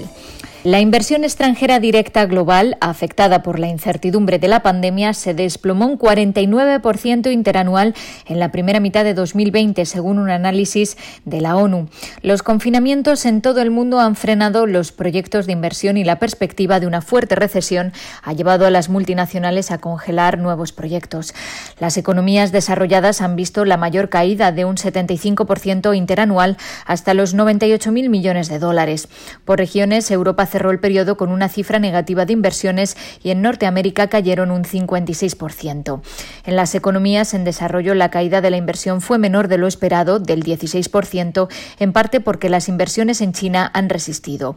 África ha sido la región más afectada, con una caída del 28%, seguida de Latinoamérica, con una bajada del 25%. Para el conjunto del año, la Conferencia de Naciones Unidas para el Comercio y Desarrollo mantiene una previsión de la caída de la inversión extranjera de entre el 30 y el 40%, pero admite que depende de la duración de la crisis sanitaria y la efectividad de las políticas para mitigar los efectos de la pandemia y de los riesgos geopolíticos. El número de niños que sufren desnutrición aguda ha alcanzado niveles récord en algunas zonas del sur de Yemen, advierte un informe de varias agencias de la ONU. La pandemia, la crisis económica, las inundaciones, el conflicto y un recorte de los fondos destinados a ayuda humanitaria han provocado que crezca aún más el hambre en el país después de casi seis años de guerra. Los casos de desnutrición aguda grave en niños menores de cinco años han aumentado en torno a un 10% en 2020, superando el medio millón de niños. Al menos 250 50.000 mujeres embarazadas o que están amamantando necesitan también tratamientos contra la desnutrición. Jens Lark es el portavoz de la Oficina de Coordinación de la Ayuda Humanitaria. ¿Qué puede hacer el mundo ahora mismo? Llevamos varios meses alertando de que Yemen iba hacia el precipicio. Ahora ya estamos viendo a las primeras personas caer al precipicio. Son los niños menores de 5 años. 100.000 corren el riesgo de morir. El mundo puede ayudar. El mundo puede ayudar apoyando el plan de respuesta humanitaria. Hasta mediados de octubre solo se habían recibido 1.430 millones de dólares de los 3.200 millones necesarios este año. Se necesitan urgentemente al menos 50 millones de dólares para ampliar los programas de nutrición. Hablamos ahora de Siria porque el enviado del secretario general para ese país ha pedido a Rusia y Turquía que trabajen para contener la situación en el noroeste sirio, donde ha vuelto a haber ataques violentos en los últimos días. El lunes, unos bombardeos a campos de entrenamiento de Failak al-Sham, un grupo armado de la oposición representado en el Comité Constitucional y los encuentros de Astana, dejó un gran número de víctimas. Hoy, grupos opositores y el grupo terrorista Hayat Tahrir al-Sham han respondido lanzando misiles a zonas controladas por el gobierno. Geir Petersen ha pedido a Rusia y Turquía que contengan la situación. Estas dinámicas pueden desmoronar la valiosa calma conseguida a través de la positiva cooperación de Rusia y Turquía, una cooperación que ya enfrenta retos dado que las patrullas conjuntas han estado detenidas durante más de un mes. El coordinador de la ayuda humanitaria de la ONU, Mark Lowcock, dijo al Consejo de Seguridad que en esa zona del país los casos de coronavirus se han multiplicado por seis en el último mes y están aumentando en campos de desplazados y otros asentamientos. La capacidad de hacer pruebas en el país sigue siendo extremadamente limitada. Y la Organización Mundial de la Salud está entregando suministros médicos en Nagorno-Karabaj y sus alrededores, donde cientos de civiles han resultado heridos durante la reciente escalada de hostilidades. Los suministros incluyen kits de de trauma y quirúrgicos con medicamentos y materiales para garantizar la atención postraumática de 100 heridos. Se han entregado a los ministerios de salud de Armenia y Azerbaiyán que los utilizarán en los sistemas de salud pública. Hasta aquí las noticias más destacadas de las Naciones Unidas.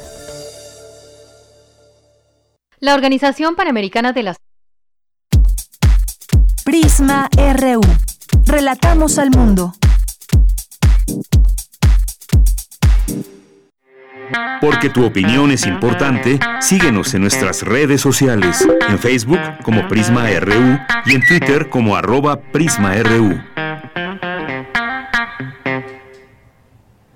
Son las 2 de la tarde con 21 minutos. Le damos la bienvenida a la doctora Perla Olivia Rodríguez del Instituto de Investigaciones Bibliotecológicas de la Información. ¿Qué tal, doctora? ¿Cómo está? Muy buenas tardes. Doctora, ¿me escucha? Sí, hola, ¿qué tal? Buenas tardes. ¿Qué tal, doctora? Bueno, pues hoy es un día muy especial y queremos conversar con usted del mismo, porque hoy es el Día Mundial del Patrimonio Audiovisual y pues nos gustaría hablar de su importancia, sin duda, eh, pues es eh, muy amplio pues los archivos que se tienen eh, y bueno, sírvase decir también que el acervo de Radio UNAM, por ejemplo, es uno de los más ricos de las radios públicas y universitarias de México y bueno, hay muchas miles de razones para celebrar porque porque hay fonoregistros analógicos digitalizados en disco compacto, pero platíquenos un poco de este día para conocer más de cerca esta importancia, doctora. Con mucho gusto, gracias Deyanira por este por esta oportunidad de hablar con la audiencia de Radio de Radio Universidad Nacional Autónoma de México. En efecto, hoy es un día especial porque es el Día Mundial del Patrimonio Audiovisual y desde 2005 este día ha sido una referencia para recordar que las grabaciones sonoras y audiovisuales también son una parte sensible de nuestro patrimonio. Y este patrimonio está representado justo por los programas de radio, los programas de televisión, todo lo que son las grabaciones sonoras y audiovisuales que se encuentran en, los centros de investigación, por ejemplo, de la UNAM, eh, todo lo que se guarda en las bibliotecas, todas las grabaciones sonoras y audiovisuales, y el reconocimiento de esta forma de patrimonio reciente si la comparamos con los libros, es decir, hace aproximadamente eh, eh, 40 años que desde que la UNESCO emitió la recomendación de salvaguarda de este tipo de documentos, se les considera con el valor patrimonial que existe. Sin embargo, hay un alto riesgo de pérdida de este tipo de documentos. Yo te diría que, por ejemplo, en la historia de la radio pública se ha perdido la primera parte de las grabaciones de la radio y el primer documento sonoro radiofónico, el incunable, digamos, hasta donde nuestras investigaciones lo han podido identificar, pertenece precisamente a Radio UNAM. Esto es un documento de los años 50. ¿Por qué? Porque eh, las otras colecciones que se resguardan en la radio pública datan de la década de los 70. Entonces, en realidad hemos perdido una gran parte de nuestro patrimonio sonoro y audiovisual y, eh, hay una gran eh, cantidad de materiales que se van a, perder en los próximos años si no se llevan a cabo acciones contundentes. Por eso es muy importante este día, eh, primero, reconocer que existe esta forma de, patrimonio, tratar de agradecer el trabajo que realizan día a día los responsables de las fonotecas, de las bibliotecas, los responsables de los grandes archivos de radio y, de radio y televisión, y también, por qué no decirlo, pensar, imaginar estrategias de largo plazo para tratar de que este material no se pierda en los próximos años. Efectivamente, pues eh, es una gran importancia todos estos archivos. Eh, leía en la página de, la ONU lo que dice la directora general de la UNESCO. Eh, dice Jaime Torres Bodet, poeta mexicano y exdirector general de la UNESCO, dijo una vez que los archivos no son enormes cementerios, sino lugares esenciales para la continuidad de la conciencia humana. Se trata pues de un patrimonio muy específico y excepcional, a la vez frágil y muy complejo desde el punto de vista técnico que requiere una atención particular y que debemos transmitir a las generaciones futuras. Creo que esto engloba mucho de lo que significan los archivos, que no son letra muerta ni mucho menos, y son, sino que son todas esas vivencias, voces también, que han sido parte y que dejan huella en nuestra historia. Así es, doña Mira, y en efecto, eh, yo quiero comentar que justo la Universidad Nacional Autónoma de México empezó desde el año pasado a coordinar una red internacional para la preservación digital sonora y audiovisual en Iberoamérica, con apoyo del Programa Iberoamericano de Ciencia y Tecnología para el Desarrollo. Y quiero decir que este ha sido un trabajo muy importante porque desde la UNAM se está liderando una línea de investigación, un trabajo de sensibilización con otras universidades de Iberoamérica en relación con la salvaguarda de este patrimonio. Eh, eh, desde este punto de vista creo que es muy, muy importante destacar, pues bueno, el trabajo que hace la universidad, el trabajo que hacen desde Radio UNAM, desde TV UNAM, desde la Filmoteca misma de la UNAM, que han tenido una, una posición pues muy importante de hacer un trabajo constante de preservación. Claro, hay momentos en que este trabajo es más comprometido porque hay más recursos que que en otros tiempos, pero yo creo que eso es, es muy importante. Y por supuesto, eh, también destacar que el trabajo que se desarrolla en nuestro país es un trabajo pues que va contra el tiempo porque ya se ha perdido una parte muy importante del patrimonio. Hemos perdido por lo menos la primera mitad eh, del siglo pasado, solo hay algunos impugnables sonoros y audiovisuales, y en los próximos años pues sí vamos a seguir perdiendo materiales si no se llevan a cabo acciones de preservación digital de esta forma del patrimonio.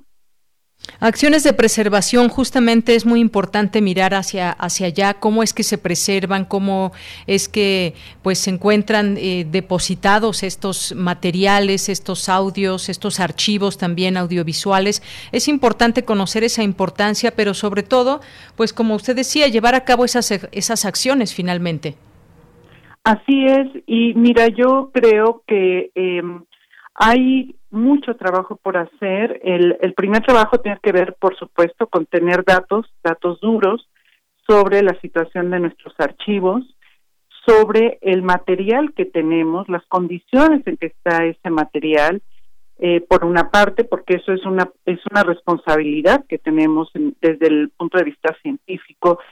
Otra es la formación. Necesitamos una actualización en materia del uso de herramientas de preservación digital para la protección de esta forma de patrimonio y también es importante, por qué no decirlo, visibilizar esos archivos, es decir, saber dónde están, saber que existen y, y sobre todo reconocer que son una parte fundamental de nuestro patrimonio. Y yo quisiera decir que este año, especialmente por las condiciones en que estamos derivadas de la pandemia, el trabajo de los archivistas es fundamental porque en diferentes culturas, en diferentes países, desde su casa, están salvaguardando los testimonios eh, en documentos de origen digital de uno de los momentos más oscuros para la humanidad. Entonces, ese trabajo silencioso que se hace con, con muchísimo esfuerzo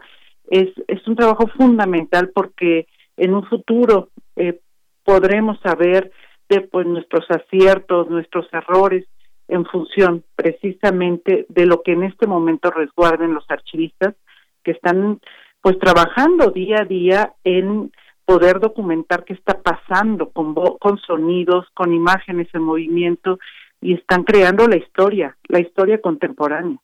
Claro, pues es muy importante esta salvaguarda, esta, esta conservación, porque pues hay que en principio saber que existen, eh, hay que también ubicar dónde están y cómo se promueven sobre todo, porque no es solamente que estén guardados y que sirva decir que ahí se tiene un gran repositorio, sino que realmente se escuchen, hay programas muy importantes que marcaron, eh, marcaron una pauta muy importante, eh, decía yo al inicio, pues todos los archivos sonoros también que guarda, por ejemplo, Radio UNAM, tan importantes también en muchos sentidos y cómo eh, estos materiales se resguardan en distintos eh, formatos y pueden ser eh, también o son muy importantes también para esa escucha, que a final de cuentas para eso justamente es la preservación.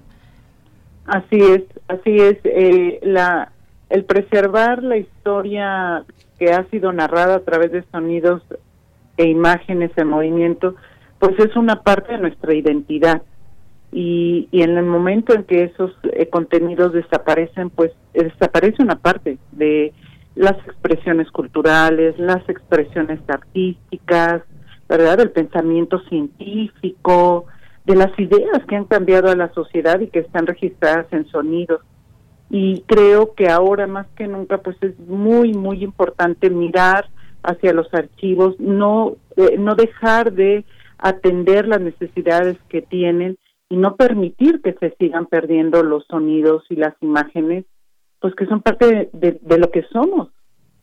Claro, por supuesto. Doctora Perla Olivia, pues muchísimas gracias por conversar con nosotros de este tema. No podíamos dejar pasar este Día Mundial del Patrimonio Audiovisual eh, sobre este tema, lo que significa también el resguardo, el salvaguardar todos estos eh, sonidos, todos estos eh, materiales que además se han hecho también con mucho esfuerzo y que en su momento pues tuvieron una incidencia muy importante, como usted acaba de mencionar también el tema de la pandemia, este momento que quedará registrado en la historia, también en todos estos archivos sonoros y audiovisuales. Pues muchas gracias, doctora, por compartir con nosotros esta información. Al contrario, gracias, gracias a todos los colegas de Radio UNAM y bueno, un abrazo fuerte. Gracias, doctora. Un abrazo de vuelta. Muchas gracias. Hasta luego. Fue la doctora Perla Olivia Rodríguez del Instituto de Investigaciones Bibliotecológicas y de la Información de la UNAM. Prisma RU. Relatamos al mundo. Tu opinión es muy importante. Escríbenos al correo electrónico prisma.radiounam@gmail.com. Pues saludo con mucho gusto a Pablo Castro como parte de los poetas errantes. ¿Cómo estás, Pablo?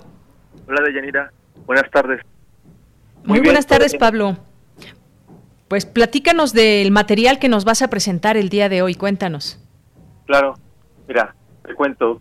Para empezar, este guion viene de una adaptación de una obra de teatro de uno de mis maestros de hace ya varios años, Víctor Hugo Terán, que desde aquí le mando un gran saludo, porque claro, sin su permiso esto no hubiera sido posible. Y bueno, hoy presentamos una cápsula que es muy muy especial para mí y está llena de recuerdos, como sabes y todos nuestros radioescuchas lo saben, esta fecha que es el, el Día de Muertos, que ya se acerca aproximadamente en una semana, pues es uno de, las maneras más importantes para recordar en, todo nuestro país, ¿no?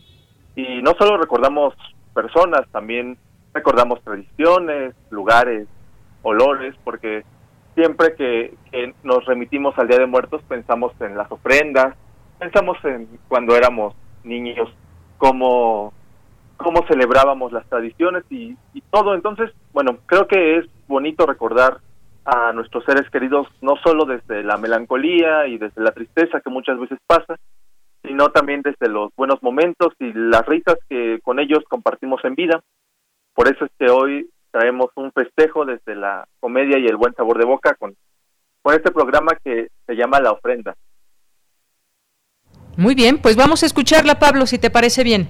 Perfecto, Yanira. Adelante. Poeta soy, errado voy, buscando el sonido que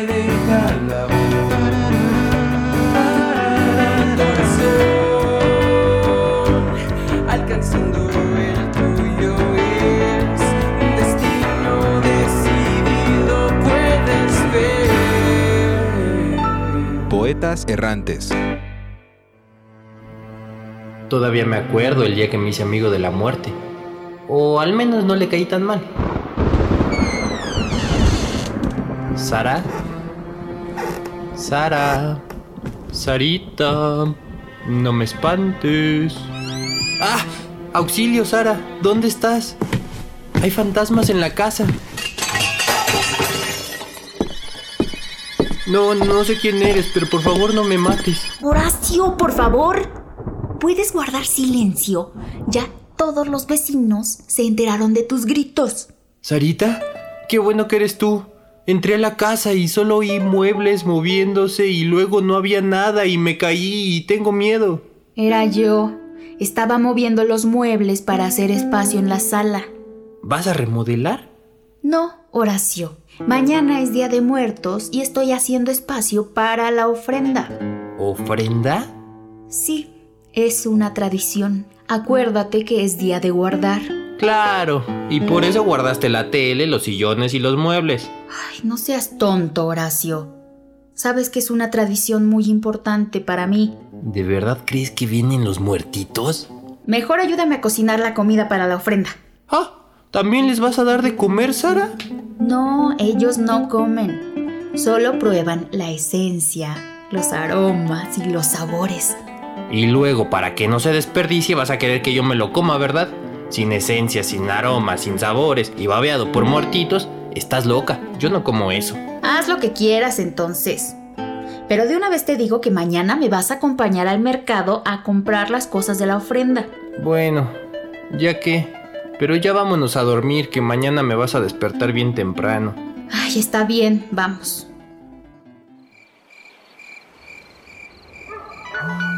Sí, dos minutos más y ahorita me levanto, Sara. Horacio. ¿Sara? No, Sara no está aquí. ¿Quién eres? ¿Dónde estás y qué le hiciste a Sara? Ahora mismo sabrás mi identidad. ¡Ay! ¿Quién eres y por qué estás tan feo? Soy la muerte. Entonces sí existes. Claro que existo. Oiga, señora muerte, ¿y dónde está mi esposa? ¿Tu esposa? Ya no estará contigo. La vida es tan fugaz y nos damos cuenta cuando las palabras se quedan atoradas en la garganta. Oiga, no me diga esas cosas y deme a mi esposa. Tú no entiendes nada, Horacio. Tu esposa ahora está muerta. ¿Qué? No, no, no, no. Yo la amo y mucho. Sé que siempre nos estamos peleando, pero ella es mi todo. Eso debiste pensarlo antes de burlarte de mí y del día de mi celebración. Es que yo no sabía que todo era verdad, pero dele otra oportunidad a mi Sarita y le prometo que todos los años yo le pondré su ofrenda. Muy tarde. No la volverás a ver. No, no me haga esto. No. Horacio. No, déjala. Déjala. Horacio, despierta. ¿Qué? ¿Qué pasó? Ay, tuviste una pesadilla. Entonces, ¿estás bien? ¿Hoy es Día de Muertos? Sí, hoy es Día de Muertos. ¡Qué felicidad! Nunca me había dado tanta alegría este día. ¿Ya vamos a comprar las cosas? ¿Qué mosco te picó? Es que entendí lo importante de las tradiciones, pero ya dime que vamos a comprar que se nos hace tarde. Vamos a comprar dos velas, sal, unos dulces que le gustaban a mi abuela, también Lo que acabamos de escuchar es el proyecto radiofónico de los estudiantes que realizan el servicio social en Radio UNAM, unidos solo por el amor a la poesía y al sonido. Radio UNAM, experiencia sonora.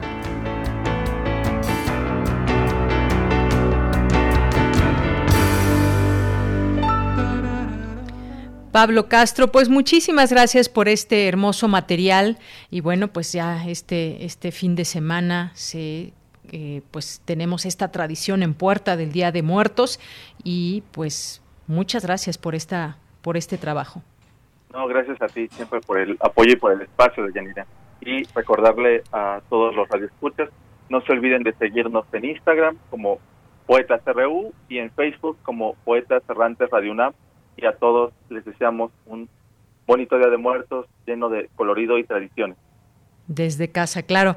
Gracias, Pablo. Muy buenas tardes. Hasta luego, Deyanira. Hasta luego, Pablo Castro, como parte del equipo de Poetas Errantes. Y bueno, ya que estamos hablando del Día de Muertos, lo invitamos a que si usted quiere hacer alguna calaverita de Prisma RU, de Radio UNAM, alusiva a este contexto radiofónico, pues será bienvenida. Nos lo pueden mandar por nuestras redes sociales en arroba Prisma RU en Twitter o en Prisma RU en Facebook. Las leeremos con todo gusto el viernes, así que apúrense en mandar las suyas, ya sea a través de eh, del Twitter en algún mensaje directo o incluso en nuestro Facebook para que podamos leerlas. Bien, pues continuamos. Colaboradores RU. Literatura. Pues entramos a la orilla de la tarde con Alejandro Toledo, escritor y ensayista. ¿Cómo estás, Alejandro? Muy bien, Dayanira, ¿cómo estás? Bien, con mucho gusto de escucharte en este día martes.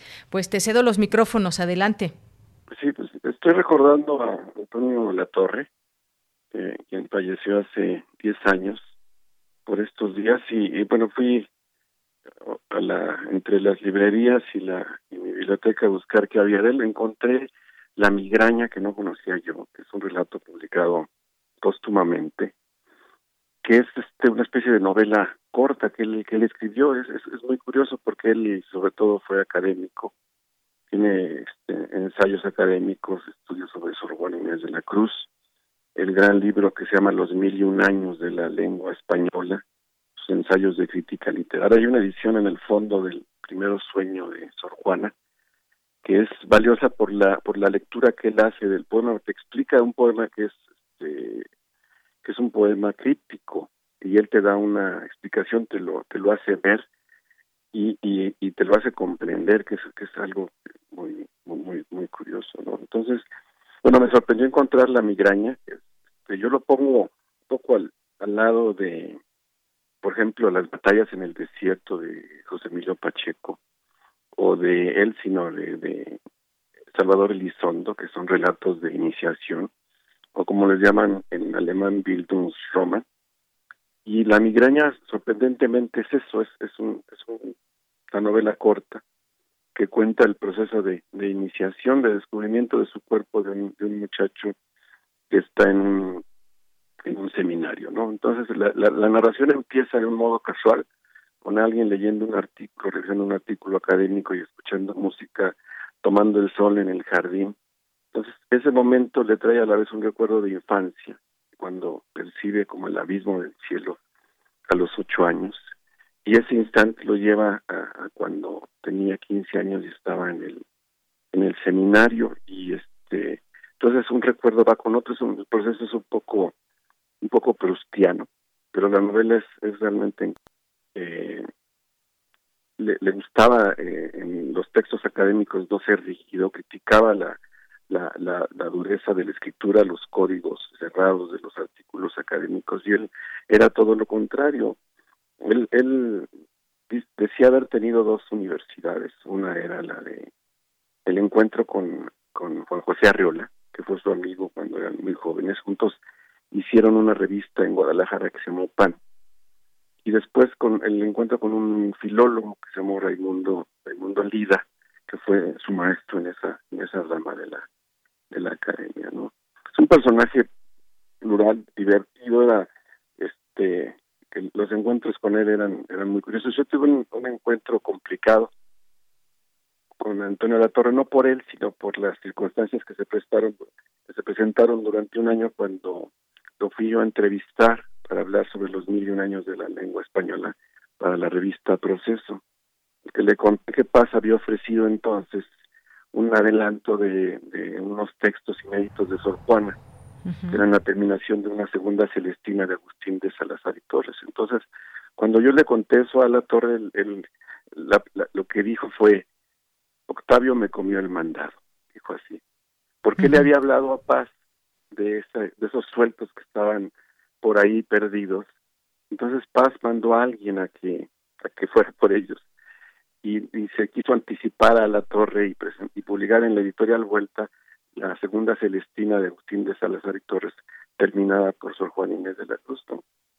Pero el libro todavía no estaba en, en librerías y mi visita este le sirvió a él para que en proceso anunciáramos un doble descubrimiento de esas piezas, con lo que el asunto se puso, se emparejó en cierto modo, pero nos provocó la ira de, de Octavio Paz. Y durante un año se, dio una polémica, yo lo iba a visitar frecuentemente.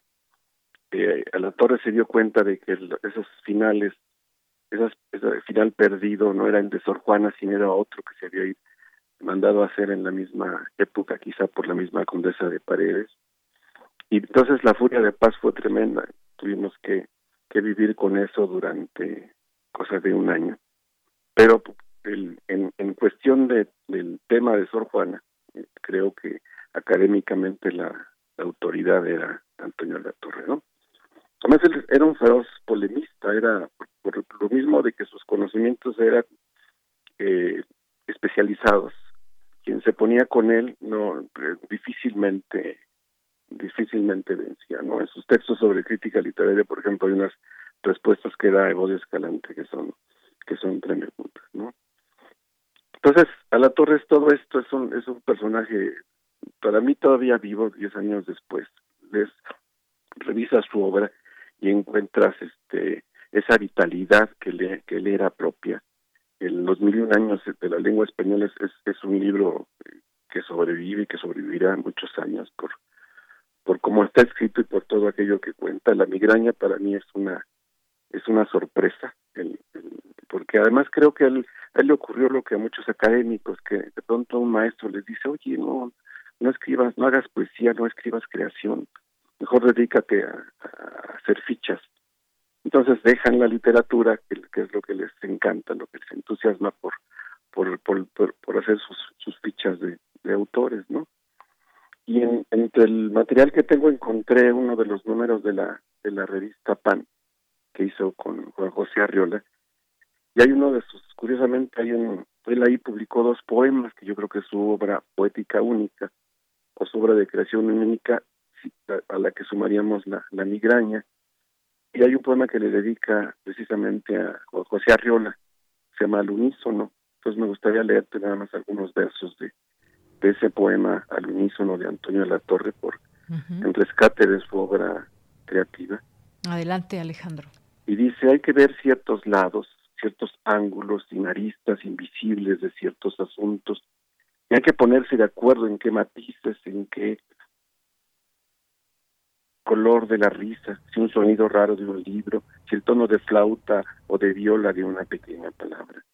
Entonces, qué dulce paladear un poema, una tarde, una brisa, con perlas redondas tejer un idioma, gustar el silencio y lentamente, lentamente en silencio, ojear la vida.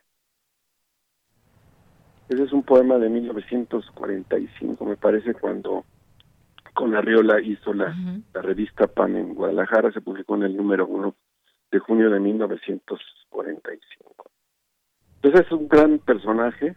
Hay si va uno a la librería del Fondo de Cultura va a encontrar tanto la migraña como el primero sueño este revisado por él este y, y los mil y un años de la de la lengua española ¿no? creo que, que, que, lo que dejó es es, es importante y es, es bueno siempre regresar a, Antonio de la Torre.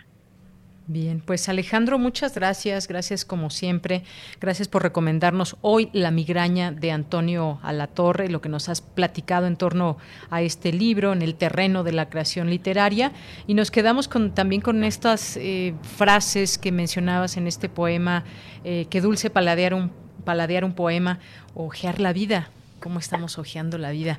Gracias Alejandro, como siempre, te mando un abrazo. Que estés muy bien. Hasta Nos luego, muy buenas 15 tardes. días. Claro que sí, en 15 días nos volvemos a escuchar en este espacio, aquí en A la Orilla de la Tarde con Alejandro Toledo, escritor y ensayista.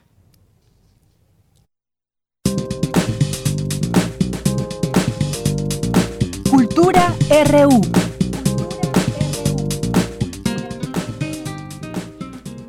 Y saludo con mucho gusto a Tamara Quiroz. ¿Qué tal, Tamara? Muy buenas tardes, adelante. El gusto es mío de Yanira, de verdad que gusto saludarlos, gracias por seguir con nosotros a través de estas frecuencias universitarias. Esta tarde me gustaría y los invito a que participen con nosotros a través de las redes sociales y nos cuenten si en esta cuarentena han tenido la oportunidad de ver alguna obra de teatro en línea. Si ya vieron alguna, eh, cuéntenos cómo les ha ido, les ha gustado, se han adaptado a, la transmedialidad, a los lenguajes digitales. Vaya, platíquenos qué opinan y compartan su experiencia. Recuerden que estamos en arroba prisma.ru para leerlos. Mientras llegan eh, sus comentarios, les comparto que en Teatro UNAM se han realizado diversas convocatorias y también actividades escénicas. Una de ellas es Conexión Inestable, Dramaturgia para el Momento. Esta es una serie de obras digitales que surgieron como una iniciativa de la Diplomatura en Dramaturgia del Centro Cultural Paco Urondo, de la Facultad de Filosofía y Letras, de la Universidad de Buenos Aires y de Teatro UNAM, a partir de la necesidad de producir una memoria dramatúrgica y audiovisual del confinamiento en el que vivimos actualmente a causa de la COVID-19.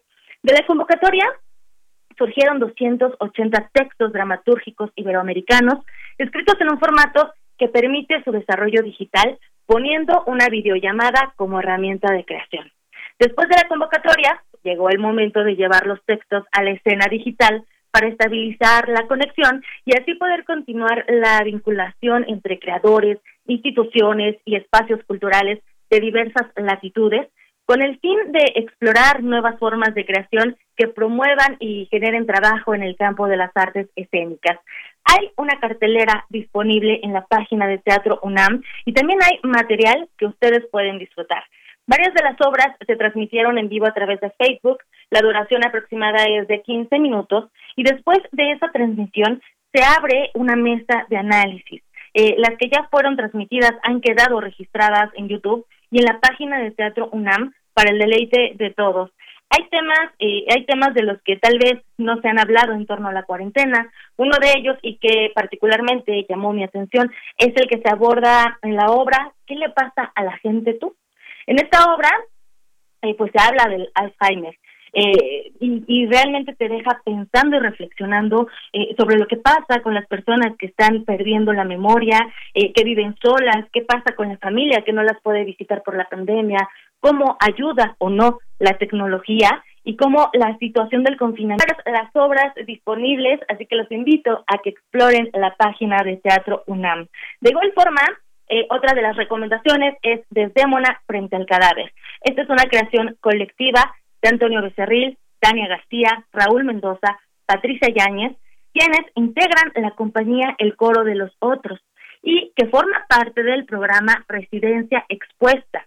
Este es un proceso de creación abierto que pretende acercar tanto al público en general como al público especializado a las diferentes etapas que se viven en un montaje a través de las plataformas tecnológicas. ¿Qué es lo que está haciendo Teatro UNAM? Bueno, pues Teatro UNAM recibirá por lo menos a una compañía o colectivo al año para que hagan su proceso en, en esta residencia expuesta. Y para iniciar este nuevo programa se presenta este primer proyecto, Proyecto 1, que llevará a cabo esta compañía, El Coro de los Otros, con una versión de Otelo de William Shakespeare. Arquitectura del Cadáver fue la primera parte del proceso que posteriormente devino en el montaje escénico virtual titulado Desdémona frente al cadáver. La actriz Patricia Yáñez nos cuenta más detalles de la creación y también del proceso de este montaje, así que vamos a escucharla. Desdémona frente al cadáver es un proyecto que surge a partir de la obra de William Shakespeare de Otelo esta última imagen que nos muestra el dramaturgo donde Desdémona aparece muerta a manos de Otelo fue para nosotros, para la compañía El Coro de los Otros, un gran estimulante para empezar a indagar sobre aquellas imágenes donde la mujer, donde vaya suceden eventos fatídicos donde una mujer muere a manos de su amado, ¿no? Y esto nos conduce inmediatamente a los casos de feminicidio que viven hoy en día en nuestro país, ¿no? Que está todo el tiempo atravesado por este tipo de casos. A partir de esta última imagen, nosotros empezamos a indagar sobre la posibilidad de experimentar no solamente sobre la obra, sino también sobre el lenguaje corporal, sobre el lenguaje visual y sobre el lenguaje musical. Estas tres vertientes han hecho de este proyecto un proceso arduo de investigación, de experimentación, porque nos hemos sumergido también a un laboratorio con muchos creativos. El coro de los otros se preocupa a cada tanto por explorar este tipo de temas, estas temáticas que apuntan directamente con el contexto social actual y se preocupa todo el tiempo por estar generando nuevos lenguajes, por estar generando investigaciones y no solamente montar obras vaya.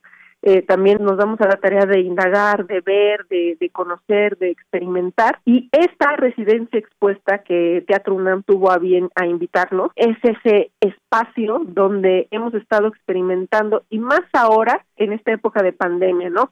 donde el teatro ahorita no está pudiendo ser. Entonces nosotros tomamos esto como un pretexto para empezar a indagar por otras posibilidades, por otros caminos, por otras vías. Y pues esto ha sido esta primera residencia expuesta donde ustedes, espectadores, usuarios, pueden ver todo el desarrollo del proceso a partir de bitácoras abiertas que tenemos en el sitio web de Teatro UNAM, donde semana a semana vamos desmenuzando y vamos registrando todo el proceso a partir de cadáveres exquisitos que tuvimos en colaboración con una actriz, una dramaturga y una criminalista y un tercer cadáver exquisito que tuvimos colaborando con el público mismo que intervenía desde las cajas de comentarios de Facebook y de YouTube. A partir de esos cadáveres exquisitos hicimos otro cadáver exquisito donde tuvimos una lectura activa y empezamos ya a explorar con el lenguaje visual, que es uno de los ejes de este proyecto desde Monades del Cadáver desde una frente al cadáver se desarrolla, bueno, es una obra que se desarrolla en un departamento.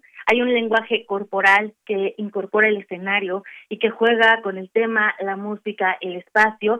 Eh, acabamos de escuchar a Patricia Yáñez. Yo tuve la oportunidad de verla el año pasado en un monólogo que se llama Minotauro. Y bueno, ese monólogo abordaba la situación de, de, las mujeres que están privadas de su libertad y esta es una de las características de esta compañía, ¿no? Tratar los temas también sociales desde una, una visión femenina y llevarlas al teatro, lo cual también te lleva a una reflexión, a una catarsis, así que no se lo pueden perder. Las bitácoras creativas y los cadáveres exquisitos están disponibles en el sitio web de Teatro UNAM. Desdémona ya tuvo dos funciones. Eh, la tercera función será el 30 de octubre, también el 31 de octubre, y las últimas serán el 6 y el 7 de noviembre a las 7 de la noche. También es importante comentarles que hoy martes 27 de octubre hay una sesión del aula del espectador. El aula del espectador es un espacio de análisis e investigación donde participan especialistas que fungen como guías y se invita a los creadores y también al público en general a reflexionar en torno a las producciones presentadas a través de Teatro UNAM. Así que si quieren participar, eh, basta seguir la transmisión a las 19 horas a través de la página de Facebook de Teatro UNAM. Hoy se revisará desde Mona frente al cadáver, mañana Conexión Inestable y el jueves Las Diosas Subterráneas. Todas las sesiones son a las 7 de la noche, hora del centro de México, a través del Facebook de Teatro UNAM. Y bueno, hasta aquí las recomendaciones de hoy, las opciones. Por hoy me despido y les deseo que tengan una excelente tarde. Deyanira, te regreso los micrófonos porque ya casi finalizamos la transmisión de hoy. Hasta luego. Hasta luego, Tamara, muchísimas gracias. Nos escuchamos mañana. Y bueno, antes de despedirnos, pues eh, le suena el nombre de Kate Ranier. Pues sí, el líder de Nexium, que ha sido condenado a cadena perpetua el día de hoy en Brooklyn, en Brooklyn, eh, Nueva York, líder y gurú de esta secta que fue sentenciado a eh, cadena perpetua y está acusado, sobre él pesaban acusaciones como crimen organizado conspiración por cometer tráfico sexual, conspiración de trabajo forzoso, explotación sexual de una menor, conspiración para cometer fraude electrónico y de robo de identidad. Esta sentencia sobre Kate Ranier pone fin a años de investigación en su contra. Se sabe que esta secta Nexium cobraba miles de dólares para seminarios exclusivos sobre mejoramiento personal en su sede cerca de Albany, en el estado de Nueva York. A lo largo del juicio se lograron escuchar historias macabras relacionadas con las víctimas, de dónde surgió, cómo, en qué consistía. Hay incluso ya un documental, un documental que se está transmitiendo en HBO y que pues bueno revela mucho de este grupo de esta secta de Nexium. Bueno, pues hablaremos eh, en otro momento también de ello. Muchas gracias por su atención. Nos despedimos, nos despedimos. Gracias a todos allá en cabina. A nombre de todos, soy de Yanira Morán. Que tenga muy buena tarde y muy buen provecho. Nos escuchamos mañana en punto de la una.